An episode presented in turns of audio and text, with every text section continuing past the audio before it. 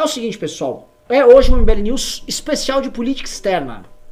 How dare you? How dare you? How dare you? Jennifer, how dare you? How dare you, Jennifer? Da- How dare you? Você interrompeu o meu programa, destruiu meus sonhos. How dare you? Tá? É o seguinte, é um MBL News aqui que a gente vai tratar de política externa. Por quê? Porque hoje teve Bolsonaro discur- discursando, a gente vai falar do discurso do Bolsonaro. Inclusive, puta, soltei um belo texto no blog do MBL News. Com certeza vocês não leram, porque vocês não, não me Li, admiram. li sim, li, li. li. O dia que eu aprendi a ler, eu prometo que eu leio o blog. Ô, ô, Renan, vai, menos na mesa, tá, tá muito. How dare you? Como você faz isso comigo no meio do programa, Riso? How dare you? How dare you? É, isso é errado. É o seguinte, e o vamos tratar do, do Bolsonaro, vamos falar, tratar do impeachment do Trump, que pode virar de ponta cabeça não só a política americana, mas também a geopolítica global, incluindo aí o que, que vai acontecer com o Dudu se o Trump não for O presidente. que, que vai acontecer com o Dudu? se Como é que ele vai mamar? presidente? Então, com muita Ó, calma. Eu acho que o Dudu já poderia ter pensado em ir pra, pra Tel Aviv e tá ficando difícil pra ele, hein? Vai sobrar onde, Renan? Vai, onde, onde eu... Vamos Mudaram a arrumar. embaixada pra Jerusalém? É, não, Não, dá. mudou, não Bibi mudou, vai não perder, o Macri vai perder, o Salvini já, não- já não tá lá. Resta ir lá pra Hungria, lá Corban, que lá ninguém tira ele. Então lá tem algumas vantagens, né? É, pelo menos isso. Então vamos começar o seguinte, eu vou começar com a pauta aqui, direto, tá? Sobre o discurso do Jair Bolsonaro, tá? Liga vou o fazer retorno isso. aqui, Riso. Liga o monitor. A risocracia não tá. How dare you? O seu queria esse troço, velho. Era pegar a produção do Iliache, do Fred. How dare you? Se How dare se, you? Se fala, ligo eu, filho. How Se dare quiser, you? ligo eu. Mas alguém tem que ligar, porque a gente precisa dessa porra desse monitor aí. Não tá ligando. Ô, Fred, Iliache! Ligou, ligou, ligou, ligou. Ligou, ligou, Isso é- ligou, isso é ligou. respeito com você, Pode telespectador. fechar, Fredão. How dare you? Aí, pronto, Renan. O quê? Ó, Pimba, so, so, so, so, so, so, Opa! Vou botar a toca! Alessandro. Alexander, boa noite. Renan, pare de bater na mesa, velho. Alessander. Alessandro, mano. Alessander. Alessander, eu estou aqui. Ei! Alessander. Alessander. Alessander, eu estou aqui. Aí, de toca. Alessander Mônaco Ferreira mandou 100 reais e falou: Amazing! Põe a, põe a toca, põe a toca, Renan. Boa noite. Uhul. Alessandro já chegou botando ordem aqui. Ainda bem, ainda Então, bem. eu vou começar ali a primeira pauta. Alessandro, esse é um programa de política externa, você vai curtir. É um programa pra quem tem que ir alto. Quem tem que ir baixo, vai lá assistir a live do Terça como, Livre. como diria, como diria a Martinalha, quero ver se você tem atitude, se vai encarar. Ah, eu quero ver. Ah, Vamos pauta número 1, um, Rafael Riso. Senhor. É uma falácia dizer que a Amazônia é um patrimônio da humanidade, diz Jair Bolsonaro na ONU. O presidente da República, Jair Messias Bolsonaro, discursou nesta terça-feira na abertura da se- 74ª Assembleia Geral das Nações Unidas em Nova York, onde reiterou a soberania do Brasil sobre o seu território na Amazônia. É tradição desde 49 o representante brasileiro abrir o debate geral da Assembleia. Foi o primeiro pronunciamento de Bolsonaro como chefe de Estado no encontro. Abre aspas. É uma falácia dizer que a Amazônia é o patrimônio da humanidade e um equívoco, como atestam cientistas, afirmar que a Amazônia, a nossa floresta, é o pulmão do mundo. Valendo-se destas falácias, um ou outro país, em vez de ajudar, embarcou nas medidas de mídia e se portou de forma desrespeitosa, com espírito colonialista. Questionaram aquilo que nos é mais sagrado, a nossa soberania. Bolsonaro assumiu o compromisso com a preservação ambiental. Em primeiro lugar, meu governo tem o compromisso solene com a preservação do meio ambiente e do desenvolvimento sustentável em benefício do Brasil, declarou.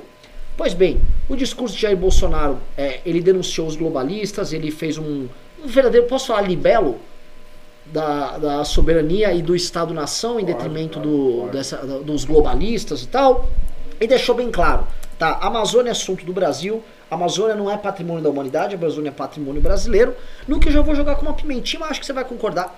Eu acho que ele tá certo em botar o pezinho ali.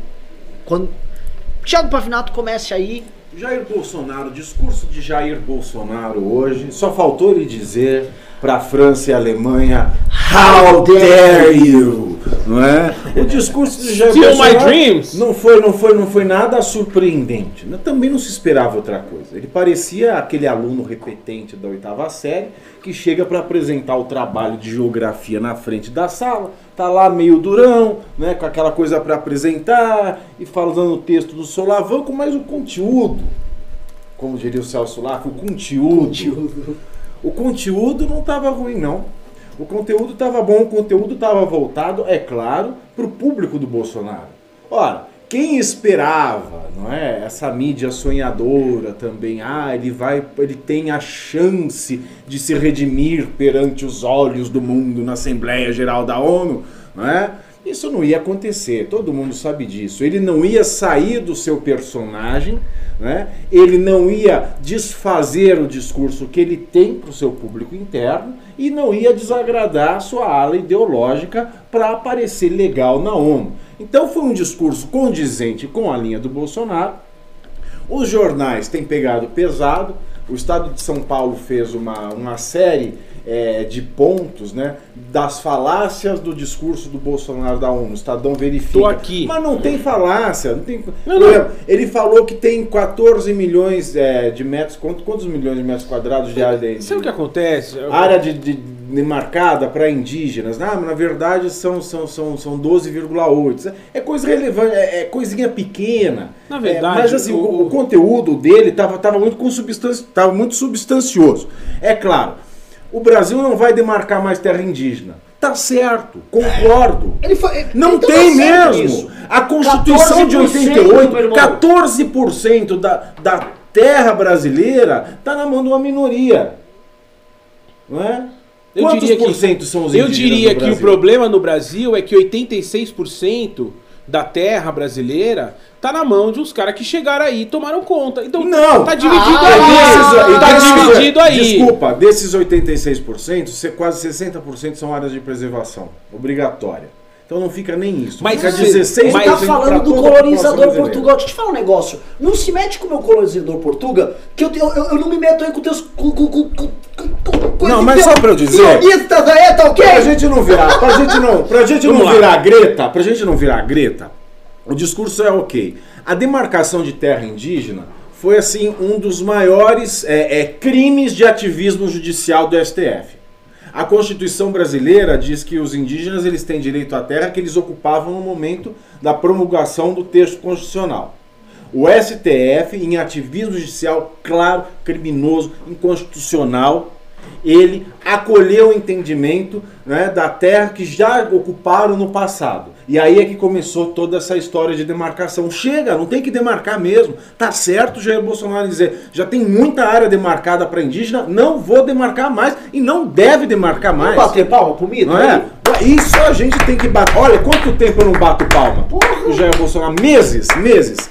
Fez muito bem. É? E o Brasil, é, de fato, ele tem. Ele tem se preocupado da mesma maneira que se Mas esse preocupou pano durante aí, toda, esse toda a pano que você história tá recente. passando pro Jair, você vai passar no débito ou no crédito esse pano aqui? Não, eu vou passar na minha beleza, querido. Ah, meu Deus. Não, How não é dare pano, é you. verdade. Não How tem dare que ter mais é, reserva indígena. O que ele pecou ali no discurso, pra mim, foi ele entrar na questão de intolerância religiosa. O Brasil não tem intolerância religiosa contra cristão, me desculpe. Intolerância É religiosa muito- contra cristão. É bem, Não tem. é bem sério isso aqui. É uma coisa que a gente vê acontecendo no Brasil o dia inteiro. É claro, olha, se ele faz um uma coisa? discurso, só para eu fechar aqui o assunto, se ele faz um discurso contra a intolerância religiosa, eu tiro o chapéu. Mas tem que ser contra todas as formas de, de, de manifestar a sua fé. Tem que ser é, contra a discriminação do neopentecostal, tem que ser contra a, discriminação, discriminação do do- protestante, e do- do católico, candomblé. do candomblé, da E isso- Umbanda, da e isso não é o caso. é? Então a gente tem que ser, a gente tem que ser coeso nesse ponto, né? Se está defendendo a liberdade religiosa, é uma liberdade religiosa ampla, é, geral é, e restrita, né? defendendo a tolerância para com as religiões e não só de uma maneira a tentar proteger algum discurso criacionista ou até mesmo terraplanista. A gente roda, roda, roda e volta é, nesse assunto. Cuidado, Pavinato. Quando você fala em terraplanismo, você tá mexendo com os pruridos de uma Pimba.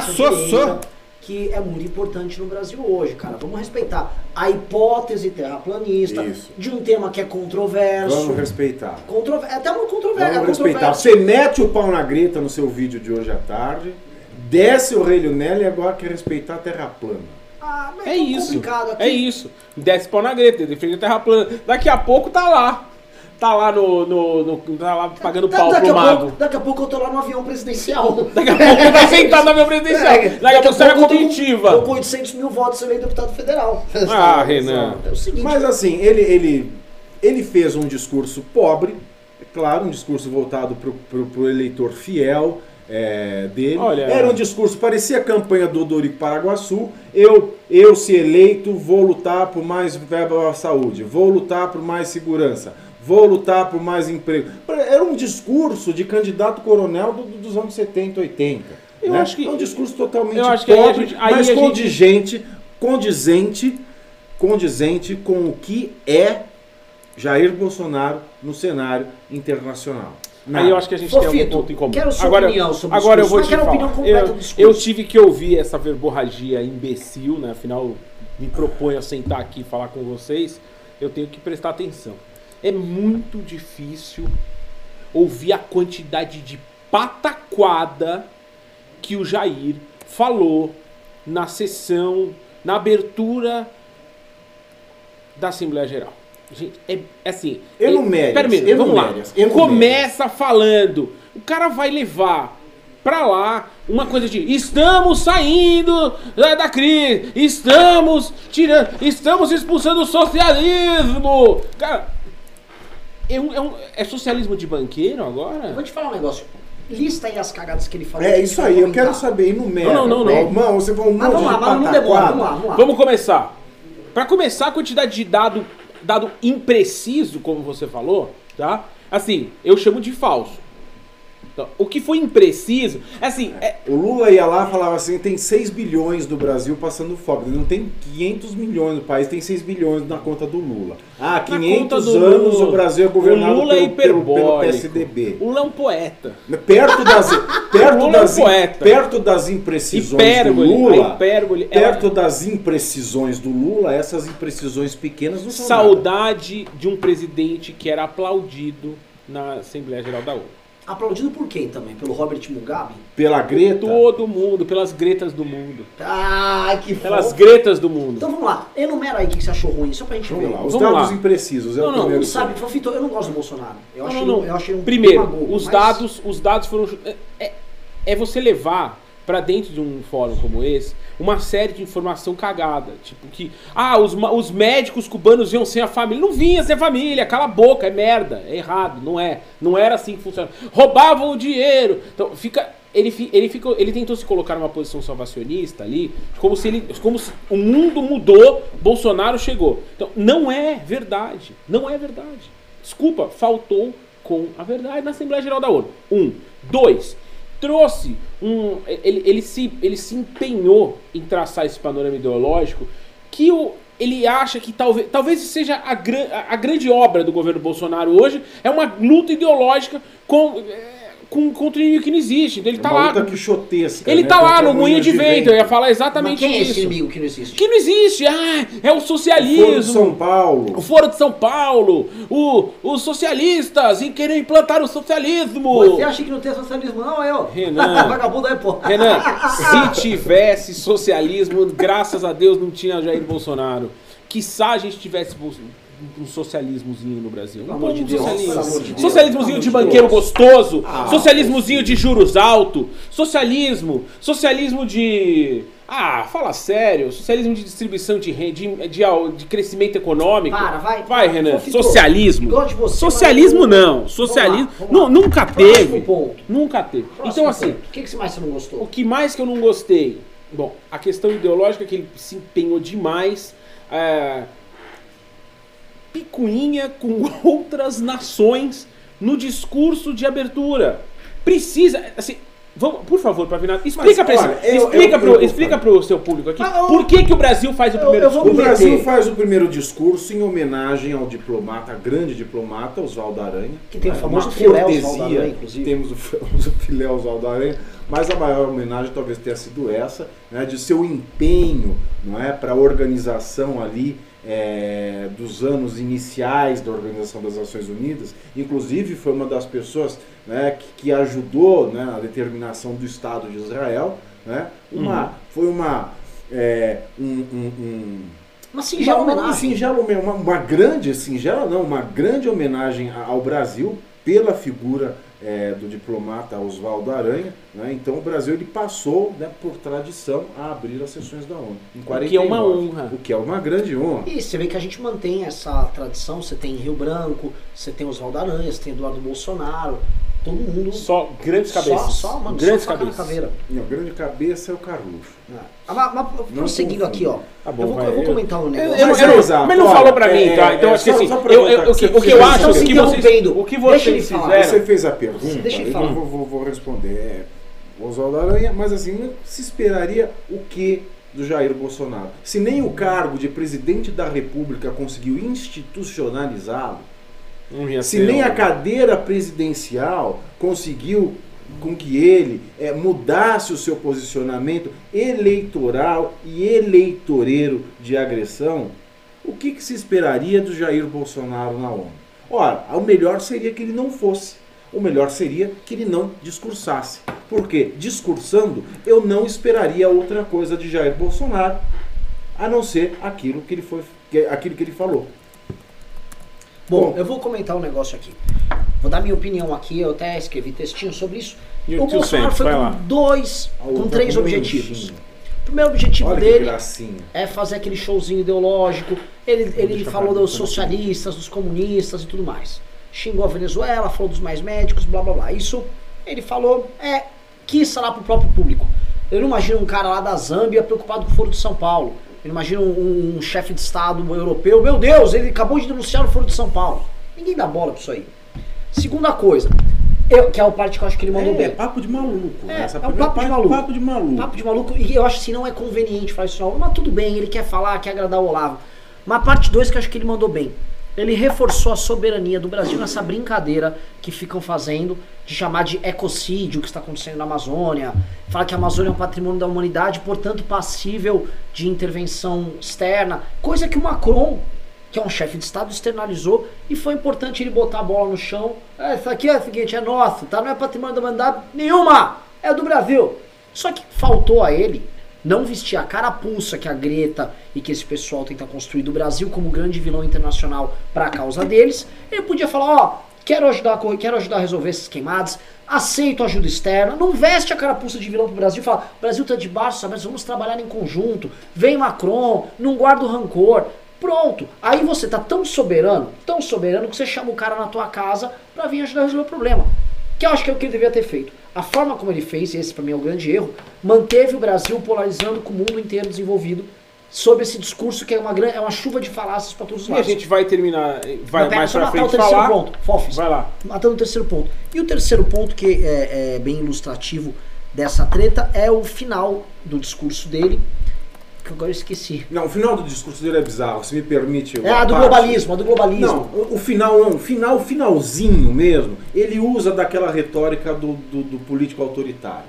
Né? Fui vítima de uma facada, estou, só estou aqui por obra e graça De Deus. né? Se vender como o Messias. Né? Essa parte foi ridícula. Ah, mas isso aí é, é da retórica Mas dele. também não esperaria outra Normal, coisa gente, de Jair não- Bolsonaro. É da retórica dele. Esse eu, foi o eu acho o seguinte, no final o que ele quis fazer, pra mim que é a parte geopoliticamente mais importante. Ele fala ali que as, estou aqui nas Nações Unidas, que é está aqui é um órgão aqui que representa nações unidas em detrimento de forças globais unidas. O que ele está querendo dizer é o seguinte: Estado nacional versus globalismo, se posicionando junto com a Hungria, junto com antigamente a Itália, né, a Hungria, o Orbán, o Polônia e o, e o Steve Bannon nessa luta contra glo- os globalistas, né? Que é a luta que ó, os principais agentes do olavismo ali estão fazendo no governo hoje, alinhando o Brasil numa guerra geopolítica que eu pessoalmente acho perda de tempo. Acho que é o tal do moinho de vento que o Fofito tá falando aí. Tipo assim, convém ao Brasil ficar arrumando essa briga? É conveniente para um país que está em crise econômica, que está em crise política? Não. E vendeu, e vendeu que o Brasil estava saindo da crise para as reformas. Até agora não teve reforma nenhuma.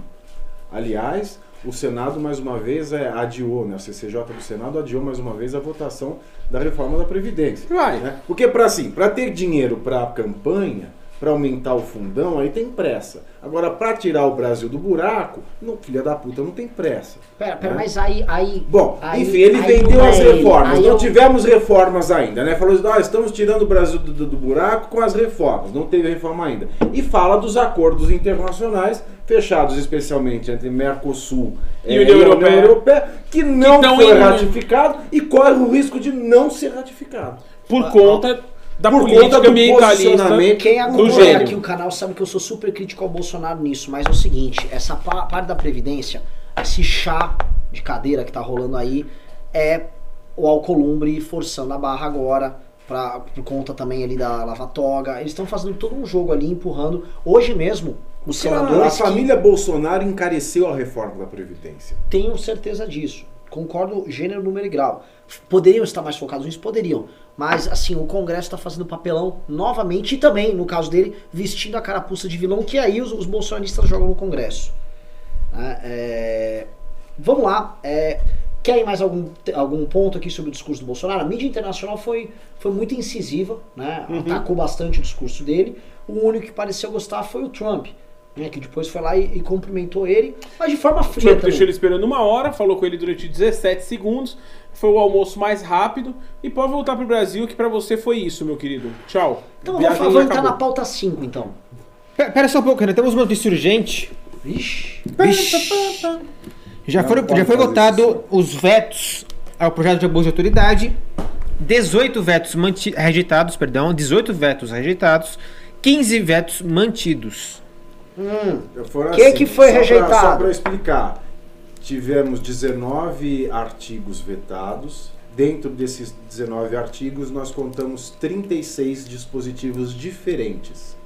Desses 36 dispositivos diferentes, então, 18 caíram, 18 vetos caíram e 15 permanecem. O que, que permanece vetado, Riso? Temos aí? Tô tentando informações do gabinete de deputado muito próximo a nosso. Do próximo a nós, perdão. O que será? É, eles disseram será? que, no geral, os vetos caíram ok, cair. Só um veto caiu que é ruim, que é o policial que fizer interrogatório e não disser o nome pode ser denunciado por abuso de autoridade. é, isso é. Em inglês eles dizem shenanigans. É, isso, é, isso é. Isso é o famoso bode na sala. É o menos preocupante na história aí. O Riso vai fazer o levantamento disso, a gente vai entrar nesse tema. Eu vou entrar pro tema 5 agora, Rafael Riso. Sim, senhor. Já que eu falei de Trump, vamos falar aqui do pedido de impeachment do Trump, do solene grande Exato. imperador Donald, tá? Presidente da Câmara dos Estados Unidos dará início ao processo de impeachment de Trump. A presidente da Câmara dos Representantes dos Estados Nancy Unidos, Pelosi. Nancy Pelosi, afirmou que apresentará em breve o anúncio formal do início do processo de impeachment do presidente norte-americano Donald Trump.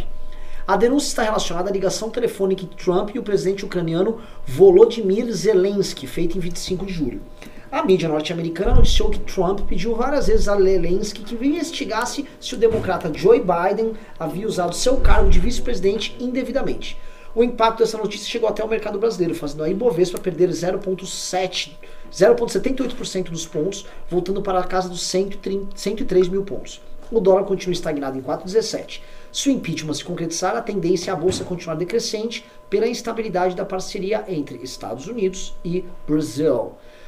Seguinte, Pavinato está mais a par do que nós aí do imbróglio, né? Lembrando que Joe Biden é um cara que está disputando a, a indicação do Partido Era- Democrata. Era vice-presidente Era vice-presidente de dos Estados Unidos. Obama, né? Teve uma pressão desgraçada para que ele concorresse ao cargo ao invés de Hillary Clinton na- no último pleito presidencial. Não foi. Não concorreu porque não quis, por razões que ninguém é, O Joe é um entende. fofo. O Joe é um fofo. É, mas ele não concorreu. Houve uma pressão e seria, seria um candidato muito viável para vencer o Donald Trump, melhor do que Hillary Clinton no último pleito, e que agora não é, desponta aí como provável nome a candidato à presidência dos Estados Unidos pelo Partido Democrata. Joe Biden, Joe Biden tem um filho, um filho que trabalha numa, numa empresa de, de, de, de Óleo e gás, né? de óleo e gás na, na Ucrânia.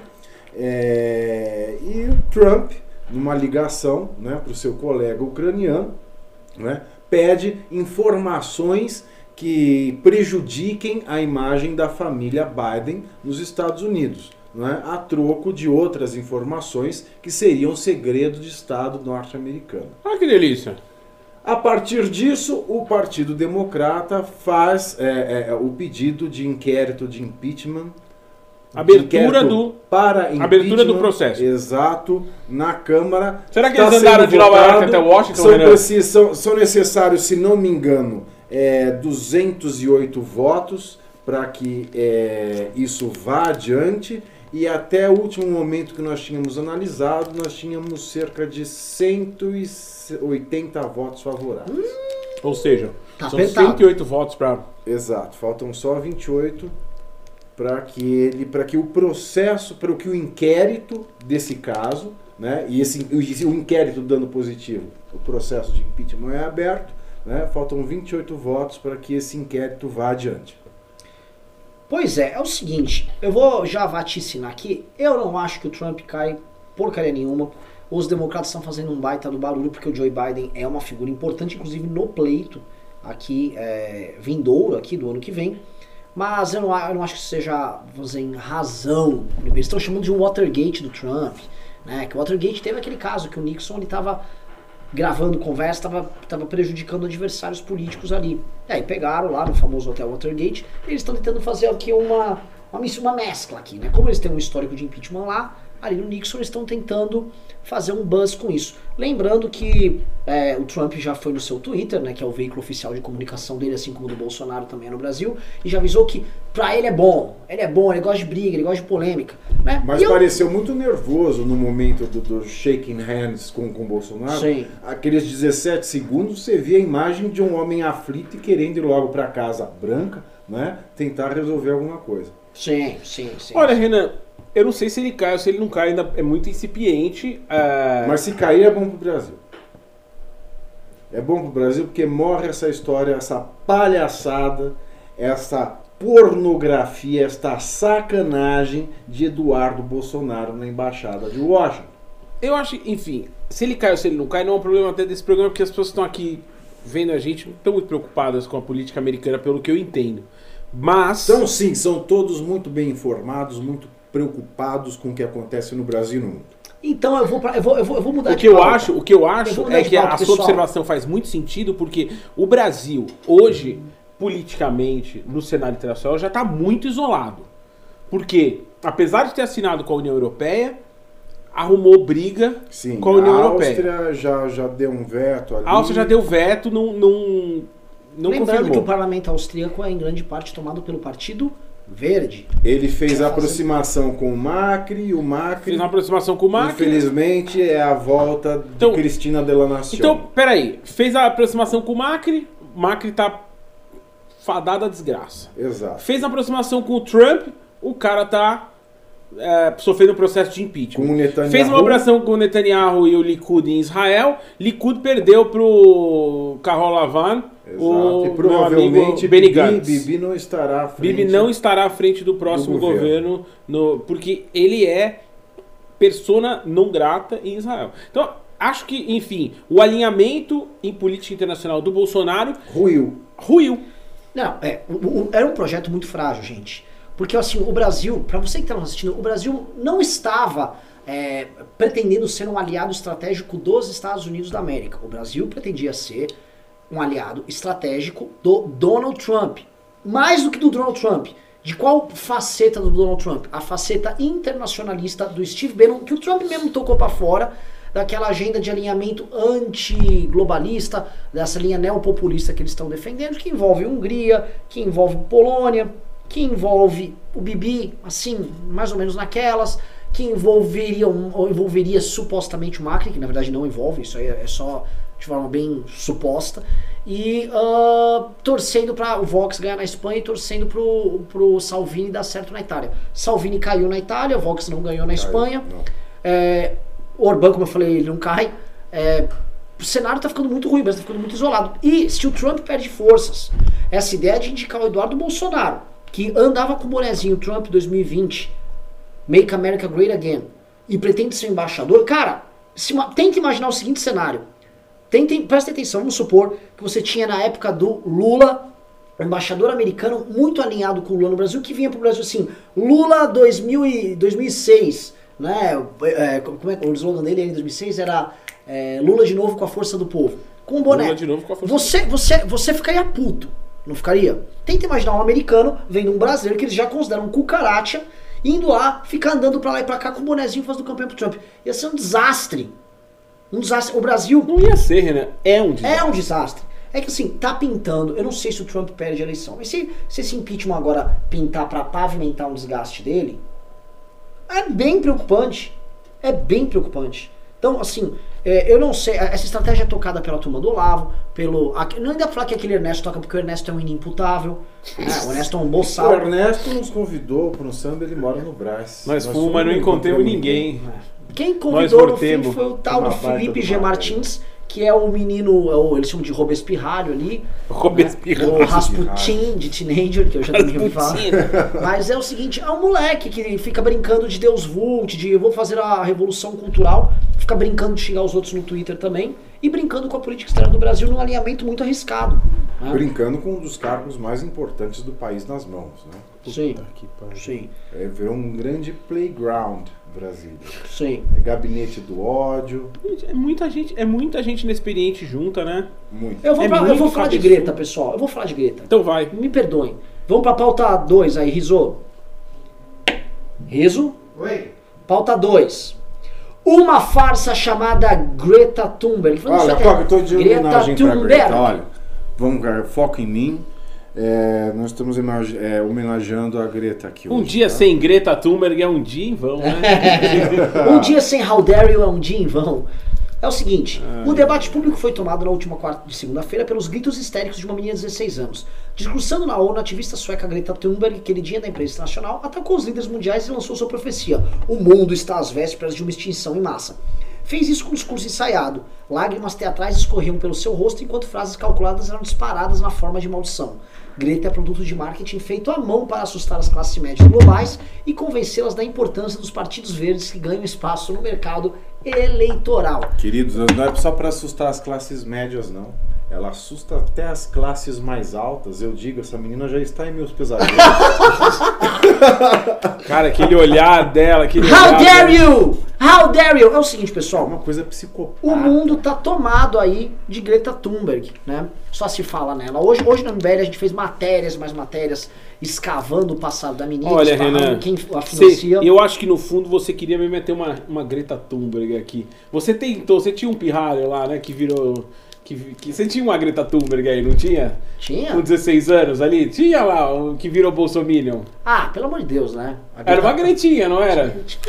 Cara, assim, mesmo nível ali. Mesmo nível. Não é? É, não então vou, acho não, que vou- assim... não, vou- não vou provocar. Não, vamos Não vou provocar, mas vamos falar que todo movimento político, ele acaba tendo a sua Greta Thunberg. Sei, não. A Porque minha- ela- a Greta Thunberg... Vamos, vamos, vamos tentar pensar um pouquinho assim, fora da, Greta da caixa aqui.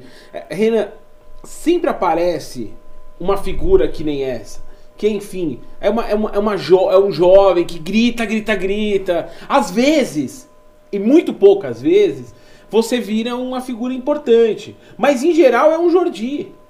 Sim. É um Jordi. E nem entendeu? um Carlos Jordi, é um Jordi Jordi. Jordi da lição. É, Então, assim, cara. É uma Macaulay É. Culkin. é- não, é uma Macaulay Culkin que depois vai, vai, tomar, vai ter overdose É. ali, entendeu? Assim, é muito raro, é, É um muito ferrugem. raro ah, sair alguma coisa legal. Meu, vira, vira Rafael Ilha, sabe? Rafael Pilha. Pilha. Pilha. Rafael Pilha, que depois, eventualmente, pode ganhar uma tá fazenda. Ganhou a fazenda na última edição, na penúltima. Agora não atual, ó, passada. Ele ganhou a fazenda. Então, cara, eu acho que, é, enfim. Pessoal, fundo, o Wagner Miguel e muita gente ainda que tá querendo que a gente fale mais do discurso do Bolsonaro. Nós vamos voltar pro discurso do Bolsonaro em coisa de 10 minutos. Só vamos passar pela Greta aqui. Mas só, só o para concluir o, o raciocínio sobre, sobre Greta, eu acho que é muito, é, é muito sedutor para um movimento político uma figura como essa. E você sabe porque, enfim, aparece. Aparece essa figurinha, essa criança prodígio, que, enfim, traz tudo que tem de novidade, parece que é uma coisa muito fresca. O que, o, que, o que eu acho infeliz sobre a Greta não é a Greta, é as ideias que ela tá propagando, que são.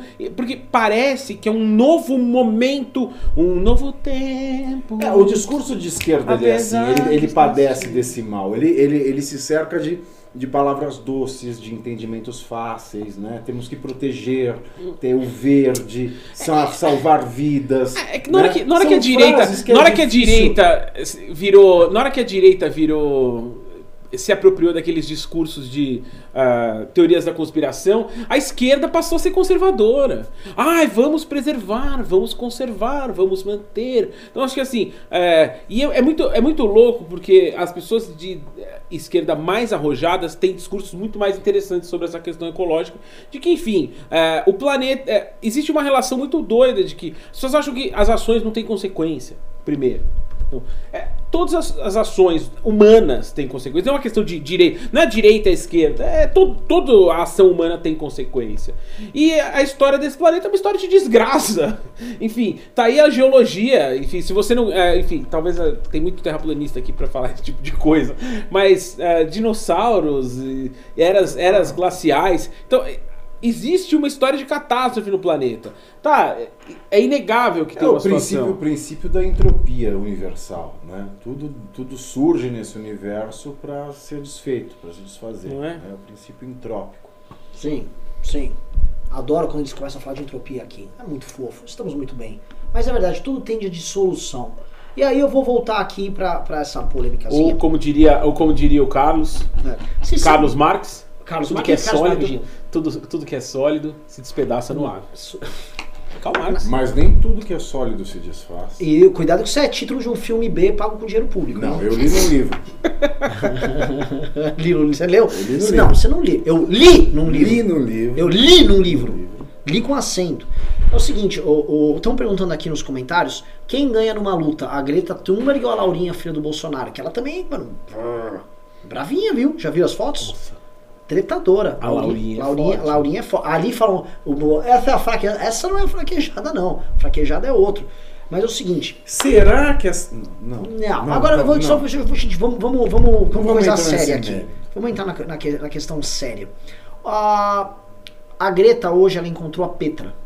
A Petra, que fez o documentário. Petra, que fez aquele documentário vertiginoso. Sim, o Democracia em Vertigem, que melhora a vertigem do que o sono que ele causa, né? Então, o Democracia em Vertigem, ela está levando lá pra. Petra Costa. É. E ela falou: Estou surpresa com a, com a Greta, conheci Renan, ela aqui. eu tenho uma notícia grave. Você a Petra estudou comigo no Logos, cara. Eu Sério. não- eu- ela, ela já era chata. Ela tem, Ela cara, já- ela tem cara, posso falar? Ela tem cara de, de, tipo, ela se mija, eu não sei explicar. Ela tem cara que assim, é um, ela é meio... Você imagina você conversando com uma pessoa dessa, tipo, na cantina, e fala assim, ó, é um pão de queijo. Não, Hum, eu acho que eu prefiro um pão na chapa. Posso falar, eu acho que eu prefiro viver numa democracia. Ela é muito chata. Mas assim, a Petra encontrou ela, a Greta fez aquele discurso, e aí a gente repara que é uma coisa que a gente avisou, Os iguais se atraem, né? É Sim. uma coisa impressionante. Mas repara assim, a Petra, ela de alguma maneira, ela foi lá vender a farsa dela. A Greta tá lá vendendo a farsa dela. Todo mundo fica vendendo uma farsa. E eu pergunto aqui, eu quero entrar para um campo até filosófico. Pavinato, o que é realidade nesse mundo de ilusões? Parafraseando o Carluxo. O que é realidade nessa maluquice? Porque uma tá vendendo uma tese de um golpe fictícia lá fora, bancada pela Netflix, inclusive, que falou que vai colocar para premiar aí o, o, o filme dela. Democracia. A outra tá inventando as maluquices aí, uma extinção em massa que está acontecendo, uma infância que foi destruída. Que que, que nós estamos. Quero uma pequena reflexão, quero uma digressão aqui de vocês. Olha, a, a ONU, ela bancando, né, foi o que eu disse ontem, ela bancando essas farsas, né, dando assento e abrindo o microfone para essas farsas, ela só dá munição para essa extrema direita nacionalista, antiglobalista, é, cheia de teoria da conspiração, né? Ela só alimenta esse movimento que é contra a ONU. Aí fica difícil de defender a ONU também, porque a ONU está ajudando a promover esse monte de groselha que levam lá. Que é How a dare democracia em vertigem, que é esse, esse, esse apocalipse, né? É Greta São João. Né? Greta São João chegou lá pregando apocalipse. E tchau. Então fica difícil fazer uma defesa é, é, da ONU. Então a gente vê aqui extrema esquerda e extrema direita se retroalimentando. Né? Um, dando, é, um dando munição para o outro. Né? E, e- e o problema ninguém resolve. Exato. Tiago, o que fica claro é o seguinte: a Greta vai, inventa uma- um apocalipse, E aí, é super falada. Ontem só se falou Greta. Aí chega hoje. foi mais artificial ainda do que o, o- o tom de voz jogralesco de Jair Bolsonaro. Sim. Ela consegue ser mais artificial do que o Jair Bolsonaro. Olha, eu acho que, enfim, a Greta. A diferença entre o Jair Bolsonaro e a Greta é que a Greta é uma criança. E o Jair Bolsonaro é um retardado mental. Porque esse tipo E qual de. é, então, esse qual é a tipo. Esse, porque é uma criança, cara. É uma criança, é o que você espera de uma criança. Ela, ela fez um discurso adolescente. Que o Jair tenha. Que a, que a Greta tenha feito um discurso adolescente não me, não me assombra Mas nada. o que me assombra mas é o homem peraí, peraí, para peraí. um adolescente. Mas é. Mas Ô, Kaki, quando eu te falar, quando eu tinha 8 anos, eu tinha uma ideia pra, pra resolver a crise no mundo. Eu falei, deve ter muito ouro no mundo. E se eu fizer casa de ouro pros mais pobres, todo mundo vai ter uma casa de ouro?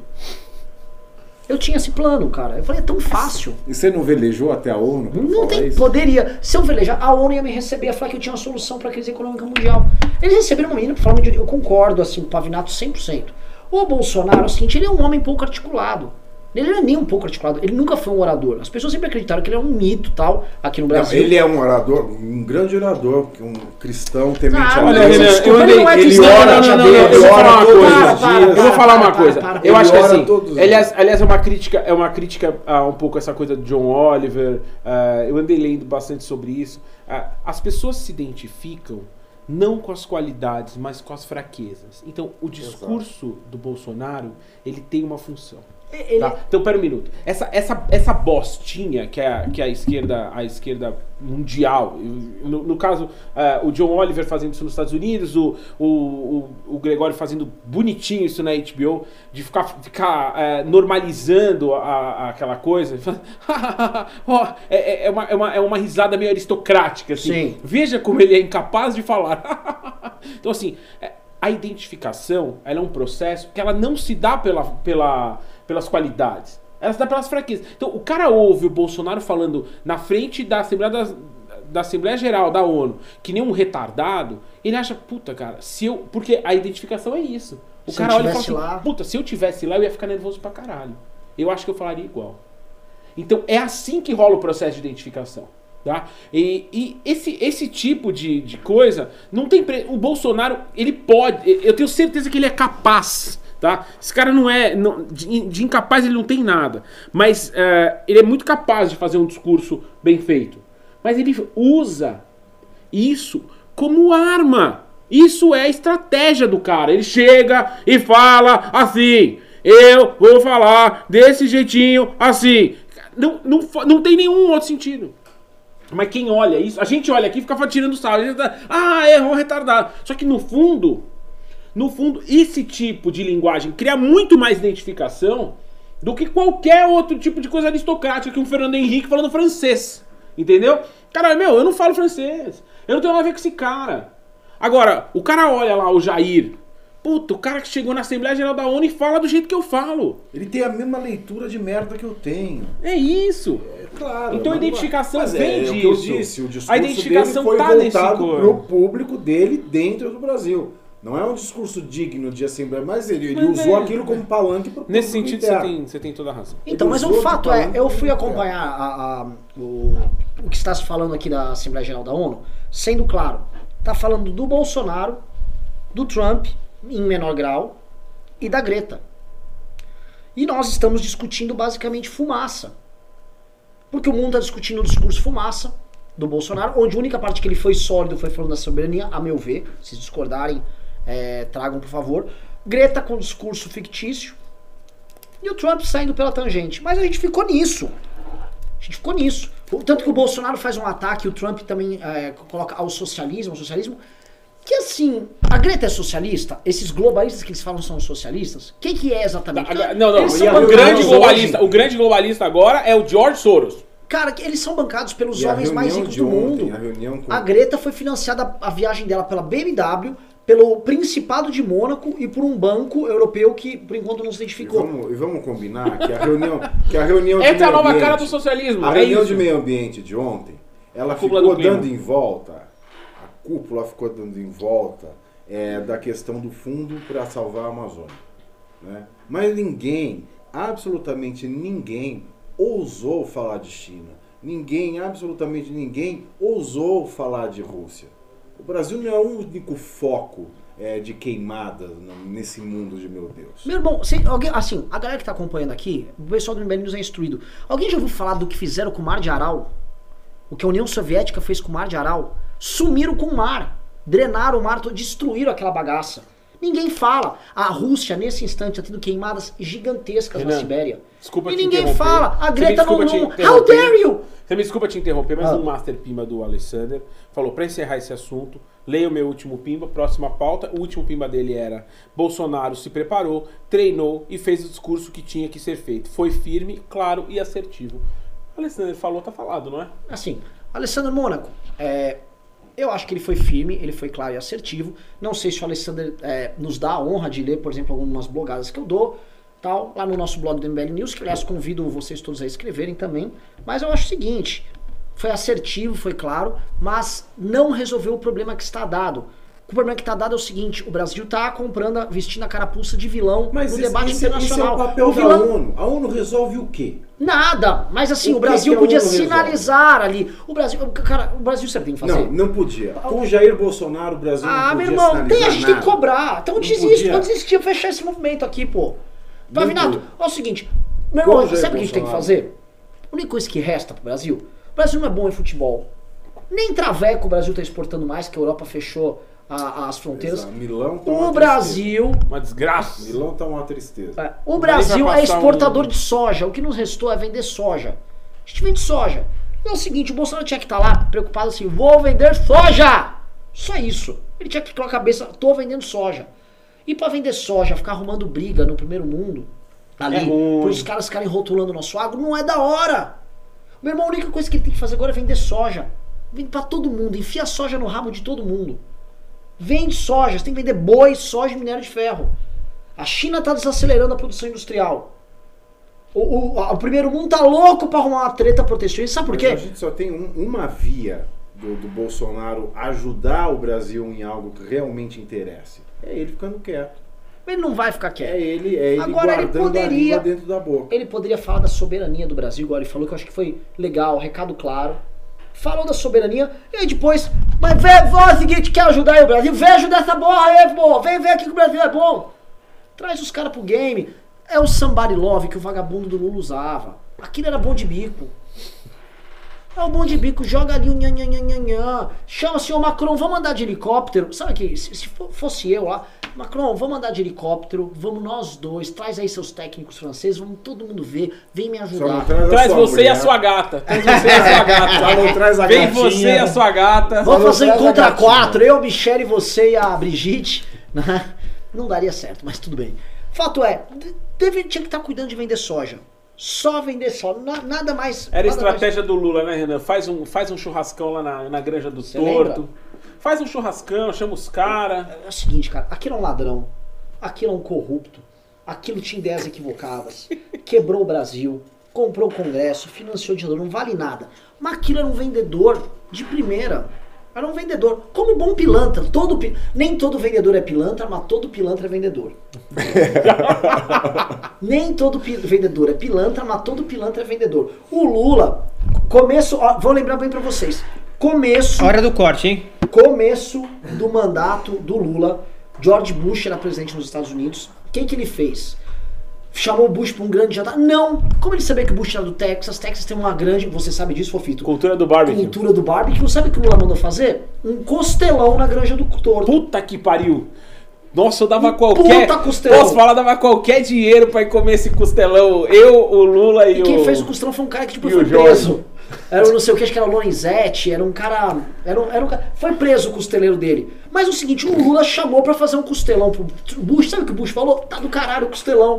Resolveu os problemas diplomáticos naquele começo, que tinha uma tensão Brasil Atenção, Unidos. claro, porque o Bush é um republicano Então, assim, e o Lula se. O vagabundo vende bem.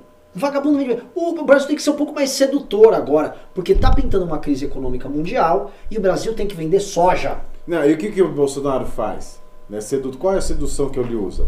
Vem aqui, usufrua das nossas mulheres. Né? Lembra do caso que ele disse que o Venha conhecer o Brasil. O Brasil não pode se tornar um, um- um polo de turismo gay. Porque aqui tem muitas famílias. Mas se o estrangeiro quiser aqui, ele pode usufruir à vontade das nossas mulheres. É isso que ele vende. Ele não sabe fazer, Ele não poderia dá pra pelo, esperar. poderia pelo menos ter aprendido com o Bibi Netanyahu como que faz um pink wash, como a gente fez ali bonitinho em Tel Aviv. Bolsonaro Super bem feito. é um boulevard of broken dreams. Tudo que se podia esperar dele depois das eleições, que ele se institucionalizasse, que ele pegasse mais leve, que ele moderasse a fala, que ele deixasse de ser aquele eh, deputado do fundão da Câmara, né? Tudo isso não aconteceu. O Bolsonaro continua sendo o boquirroto que sempre foi, infelizmente ainda é. Não dá para esperar, nessa altura do campeonato, não dá para esperar uma mudança de personalidade e caráter do Bolsonaro.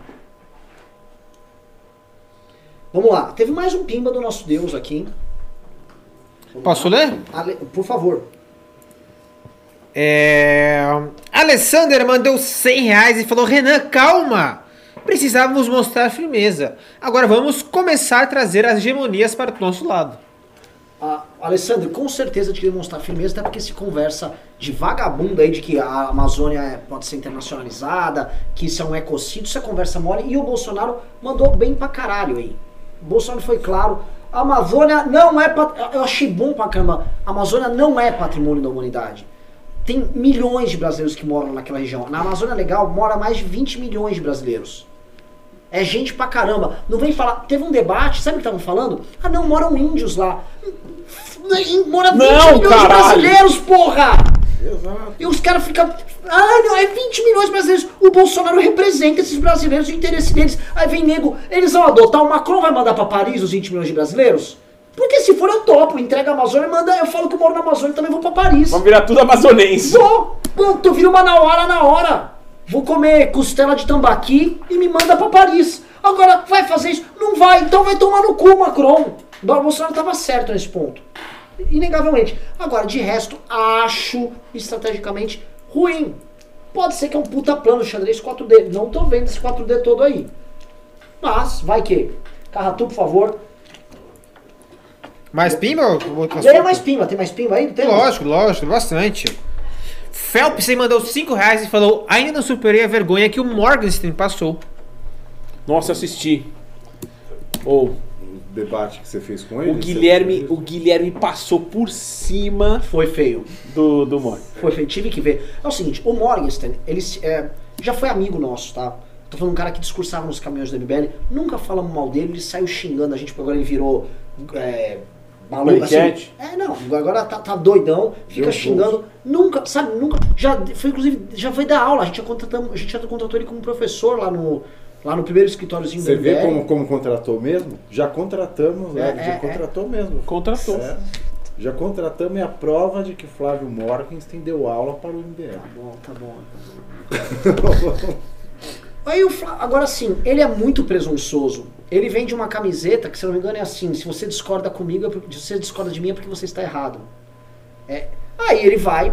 Primeira aparição que eu vejo ele recente no Pânico é ele com o senhor Thiago Pavinato, esse dragão de Komodo aqui que nos acompanha. E Thiago Pavinato Passou jantou. por cima? Ah, jantou com farinha. Passou por cima? Jantou com farinha. Eu vou assistir. E a coisa melhor é o seguinte, que eu- ele com aquelas coisas meio, eu sou opressor, tal, e o Thiago, mano, super gaysão opressor, ficou lá oprimindo intelectualmente ele, que se acha super intelectual, e ele teve que aguentar o Thiago com seus surubões e Míconos, plau, plau, mano, ganhando dele na intelectualidade, e ele que se acha o putão, se discorda de mim, é porque tá errado, teve que, mano, teve que aguentar uma oprimida, mano, bem gay, bem gay, Tomou.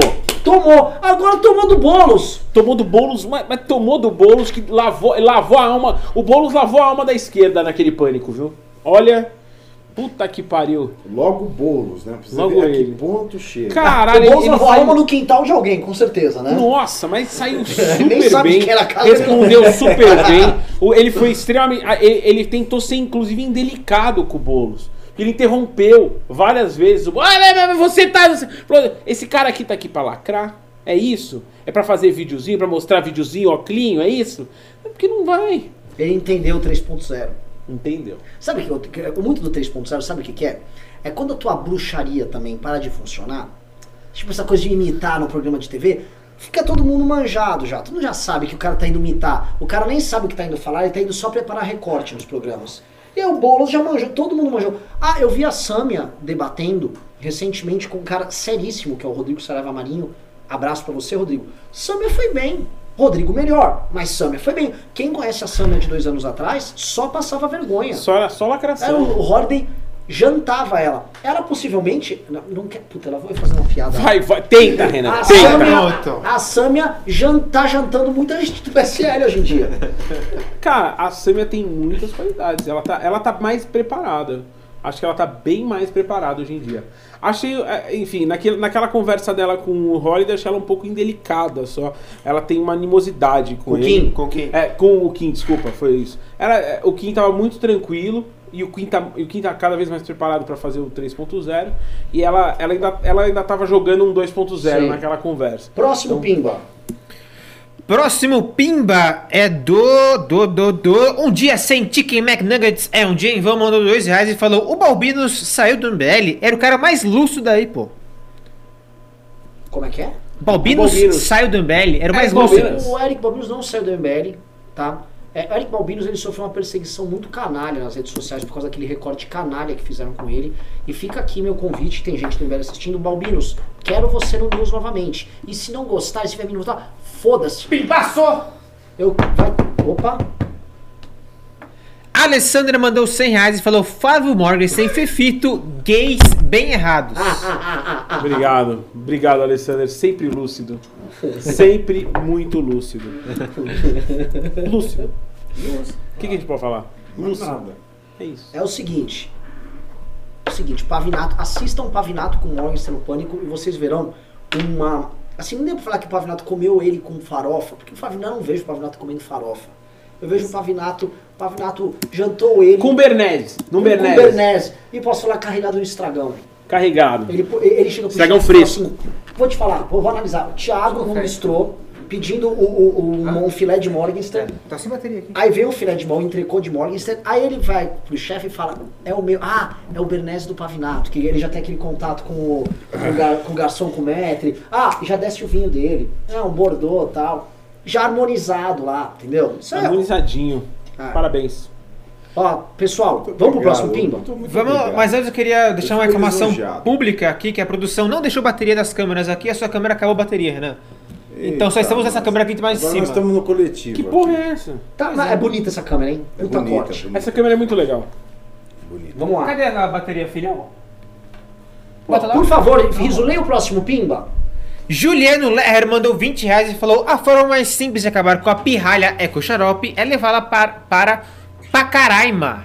Mostrar o que é sonho destruído e o povo real da Amazônia passando dificuldade com a invasão de venezuelanos fugidos do regime da, abre aspas, paz, fecha aspas, que ela desconhece. Cara, eu tava falando o seguinte. Vamos levar ela pra comer um lanchão do tio Trude. Mano, você quer destruir os sonhos dela? Vamos levá-la no Congresso Nacional? Vamos levar ela na Câmara dos Deputados? Pra ela falar assim, ó. Vamos levar ela na van? Leva ela na van, ela vai estar achando que tá chegando em Nova York, ela tá em. ela tá em. Itapema. Itapema. Vamos lá, vamos lá. Navega... Chegou em Navegantes. Temos, temos mais pimba, Tem Rizzo? mais pimba, Rizô? Você vai ficar disperso aí, fazendo o que? Eu tô tentando botar a câmera ao vivo, os caras não botam bateria pra mim. Por favor, Rizô, não constranja, estamos com um público bom Já tem hoje. câmera, tá funcionando, pronto. Renan, o próximo Pimba é da Saloá Sabino. Ela falou: Renan, estou entrando no curso de pedagogia atualmente dou aula em ensino infantil. Quero fortalecer o discurso que a educação básica é a mais importante na formação do indivíduo e descer o pau nos filhos da desgraça que só pensa no superior. Posso ser a Tabata do MBL no debate sobre educação? Saloá Sabino, nossa representante da Paraíba, nossa, nossa, nossa musa paraibana, nossa fofíssima que eu encontrei agora no congresso do MBL lá em Recife. Evento maravilhoso. Evento maravilhoso. Olha, que orgulho que eu tenho do MBL do Nordeste. Depois eu comento sobre isso. Mas Saloá, assim como Holiday, quer ser professor, assim como Júlia também, estão na área da pedagogia. Muito bem-vindos e, inclusive, precisamos trazer um debate mais sério sobre isso. Quando a gente fala de educação, quase sempre falamos sobre ensino superior. E, de fato, nosso problema está no ensino básico. Certíssimo está de parabéns. Próximo Pimba é do Neri mandou 5 reais e falou: o único antídoto, o único antídoto ao socialismo barra globalismo, Paulo Cogos. Saudades dele. Ele disse que não põe mais os pés aqui, mas saiba que você poderá colocar seus pés no meu coração sempre que quiser. Tiago Cardoso mandou 20 reais e falou: Green is the new red. Oh, yes. Alguém discorda? Red, não. É, mas é, sabe, sabe o que é engraçado, Renan? É uma pauta de conservação, uma pauta que tá ligada à vida, sabe? A, a natureza. Ela não deveria ser uma pauta necessariamente de esquerda. Eu acho que é uma. É, Muito pelo contrário, é uma pauta conservadora. É aliás, de aliás uma, das, uma das obras mais espetaculares sobre o ambientalismo ser uma pauta conservadora é o livro do Sir Roger Scruton, né? A Conservadorismo Verde. Uma obra maravilhosa. Né? Fica aí. eu acho que. Eu acho que Para quem, pra quem, é, pra quem se lembrando vende, um pouco do que a gente estava falando se apresenta ontem. como conservador, né, para esse bando de chucro que se apresenta como conservador e ataca a pauta do meio ambiente, convido aí a leitura de Sir Roger Scruton. Assim, vamos falar, vou falar uma real aqui. É, som- somos da direita, mas certas coisas precisam ser ditas. Boa parte das iniciativas de direita americanas que influenciam as brasileiras são financiadas com dinheiro da indústria do petróleo. O próprio ranking da Heritage Foundation que nós divulgamos, e que é super legal o ranking, ele é bancado por fundações também ligadas à indústria do A petróleo. indústria do petróleo A indústria do petróleo né? tem um puta interesse nisso e vai, não, não, joga esse assunto pra lá, joga lá. E não deve ser. Vamos lembrar, é, o Tolkien, que era um conservador, ele, no próprio Senhor dos Anéis, ele fazia uma denúncia das destruições dos bosques e tal, inclusive no famoso As Duas Torres. O Saruman, ele comete um crime ambiental gigantesco quando ele está desfazendo. E o pro Tolkien, ele fazia um paralelo do, do que acontecia ali nas Duas Torres, com o Saruman destruindo as árvores, com o que ele via nos bosques ingleses que ele costumava caminhar e eram destruídos para fazer condomínio de prédio, fábrica. E aquilo doía demais ele, que ele era um cara que gostava de fazer esses passeios e que tinha um vínculo que o conservador tem. O conservador ele tem um vínculo afetivo com o lugar que ele mora, com, a, com, a- com os lugares onde ele tem as memórias dele. E esse vínculo afetivo, que é essencialmente conservador, tem tudo a ver com conservação ambiental. Mas na direita é. Foda-se os bichos, árvore, foda-se é mato. Eu lamento também, Thiago, eu fico triste. Lamentável. Mas é isso, Renan. Se trocar a pauta ambiental pelo terraplanismo. Parabéns pra todos Tamo os muito envolvidos. bem, a direita tá Parabéns a todos os envolvidos. Vocês estão indo bem pra caralho. Lembrando que se você compra o terraplanismo, você também é obrigado a abandonar a teoria da gravidade. Aí vai perder. E aí que, meu querido, aí é, é barranco abaixo. É... Hugo Bustamante mandou 2 reais e falou: Fred sabotando o riso com as câmeras. Pois é, mas não foi o Fred, foi o Vitor. O Vitor, lembrando que o Vitor não sabota nada, o Vitor, ele é um inimputável. Maelaua 2 mandou 5 reais e falou: Quanto que eu tenho que pimpar para ganhar o ingresso para o Congresso Nacional do MBL em novembro? 140 reais. Agora Ingresso. só 135, porque você já colocou 5. A não ser Ah. que você receba o beneplácito dele. Então é o seguinte, eu vou desenhar pra você, vou vou gesticular. Para ter isso, você precisa disso. Ou você manda 140. Ou você pode chorar pra ele. Aí chora pra ele, aí ele, ó. Né? Vamos lá. Acabou os pimbas, não acabou? Não, se tem mais dois Nunca. ainda. Tá entrando ainda. Hum. Eu Cai- falo, quando o riso tá aí, a gente bate recorde de pim. Então é isso aí. É uma coisa, é uma, é uma, É, o riso é é. uma relação que nós temos aqui que reconhecer em rede nacional, internacional, para o Brasil e para o mundo. Para o Brasil, para o mundo, para todo o universo e para onde chegam as ondas da internet. Como diria, como diria Chico Anísio no seu personagem Tim Tones, né? Para todos os quadrantes do universo. Vamos lá, Rizão. Kaique Januzzi mandou 7,90 e falou: Quero saluar na educação. Pô, Pato, quem não quer? Saluá, estamos torcendo por você. Saluá que é uma guerreira. Christopher Cunha da Silva mandou 5 reais e falou: hashtag bancada fixa, pelo amor de Deus! Coloquem isso em mente, respeito aos outros membros, deixe um espaço para só mais um convidado e só, RSRS. Não entendi. Bancada fixa aí falou, os três aí que estão hoje, ele Sim. quer todos os dias. Todos os dias? É. Cara, é o seguinte, eu gostaria que tem, a gente tem, infelizmente, né, é, esse banco aqui só cabe três, mas a gente tem um timaço que ainda tem. Eu vou falar, pra mim, titulares absolutos. Nós três, Ricardo e Holiday. Só fera. Professor Ricardo tá voltando. Professor Ricardo. Professor Ricardo volta, ele Volta, é muito bom. Muito bom. Muito Queria bom. tinha que ter dois MBLs News. né? Eu até vou falar assim, eu tô ocupando muito espaço aqui. Não, porque ele um- leva, ele leva o nível. O Não, professor o Ricardo- professor Ricardo é genial. Ele leva. Professor Ricardo e, o- e o nosso ne- negro da passação de pano, maravilhoso. Ah, aquela, eu, eu vou te falar, eu queria ser do movimento negro só poder chamar você essa bicha preta maravilhosa, entendeu? Só que eu queria poder falar, eu não posso, porque não tem lugar de fala pra isso. Mas, Mas, quando, mas quem sabe numa próxima vida, Renan. pô, com certeza.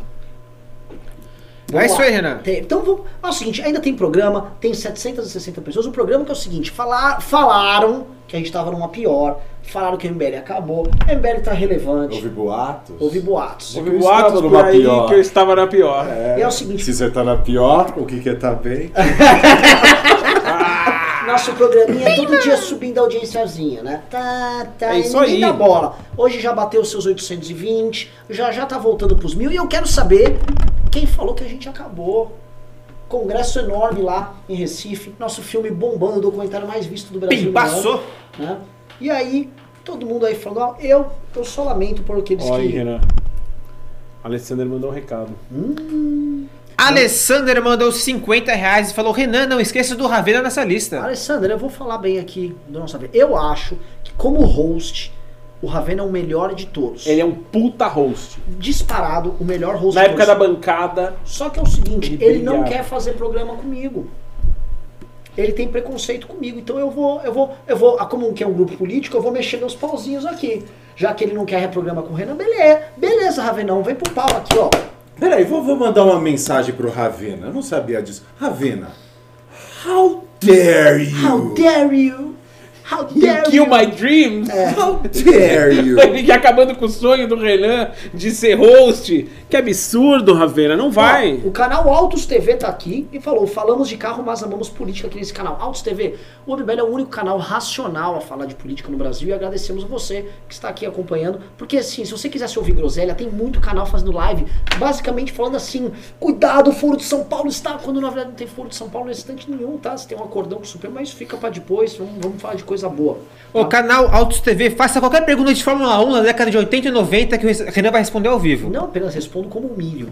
Então vamos lá. Autos TV. Primeiro, próximo Pimba é do Um Dia Sem Chicken McNuggets. Ah, tava sentindo falta. É um dia em vão, mandou dois reais e falou: só de não ter Renato já tá bom pra mim.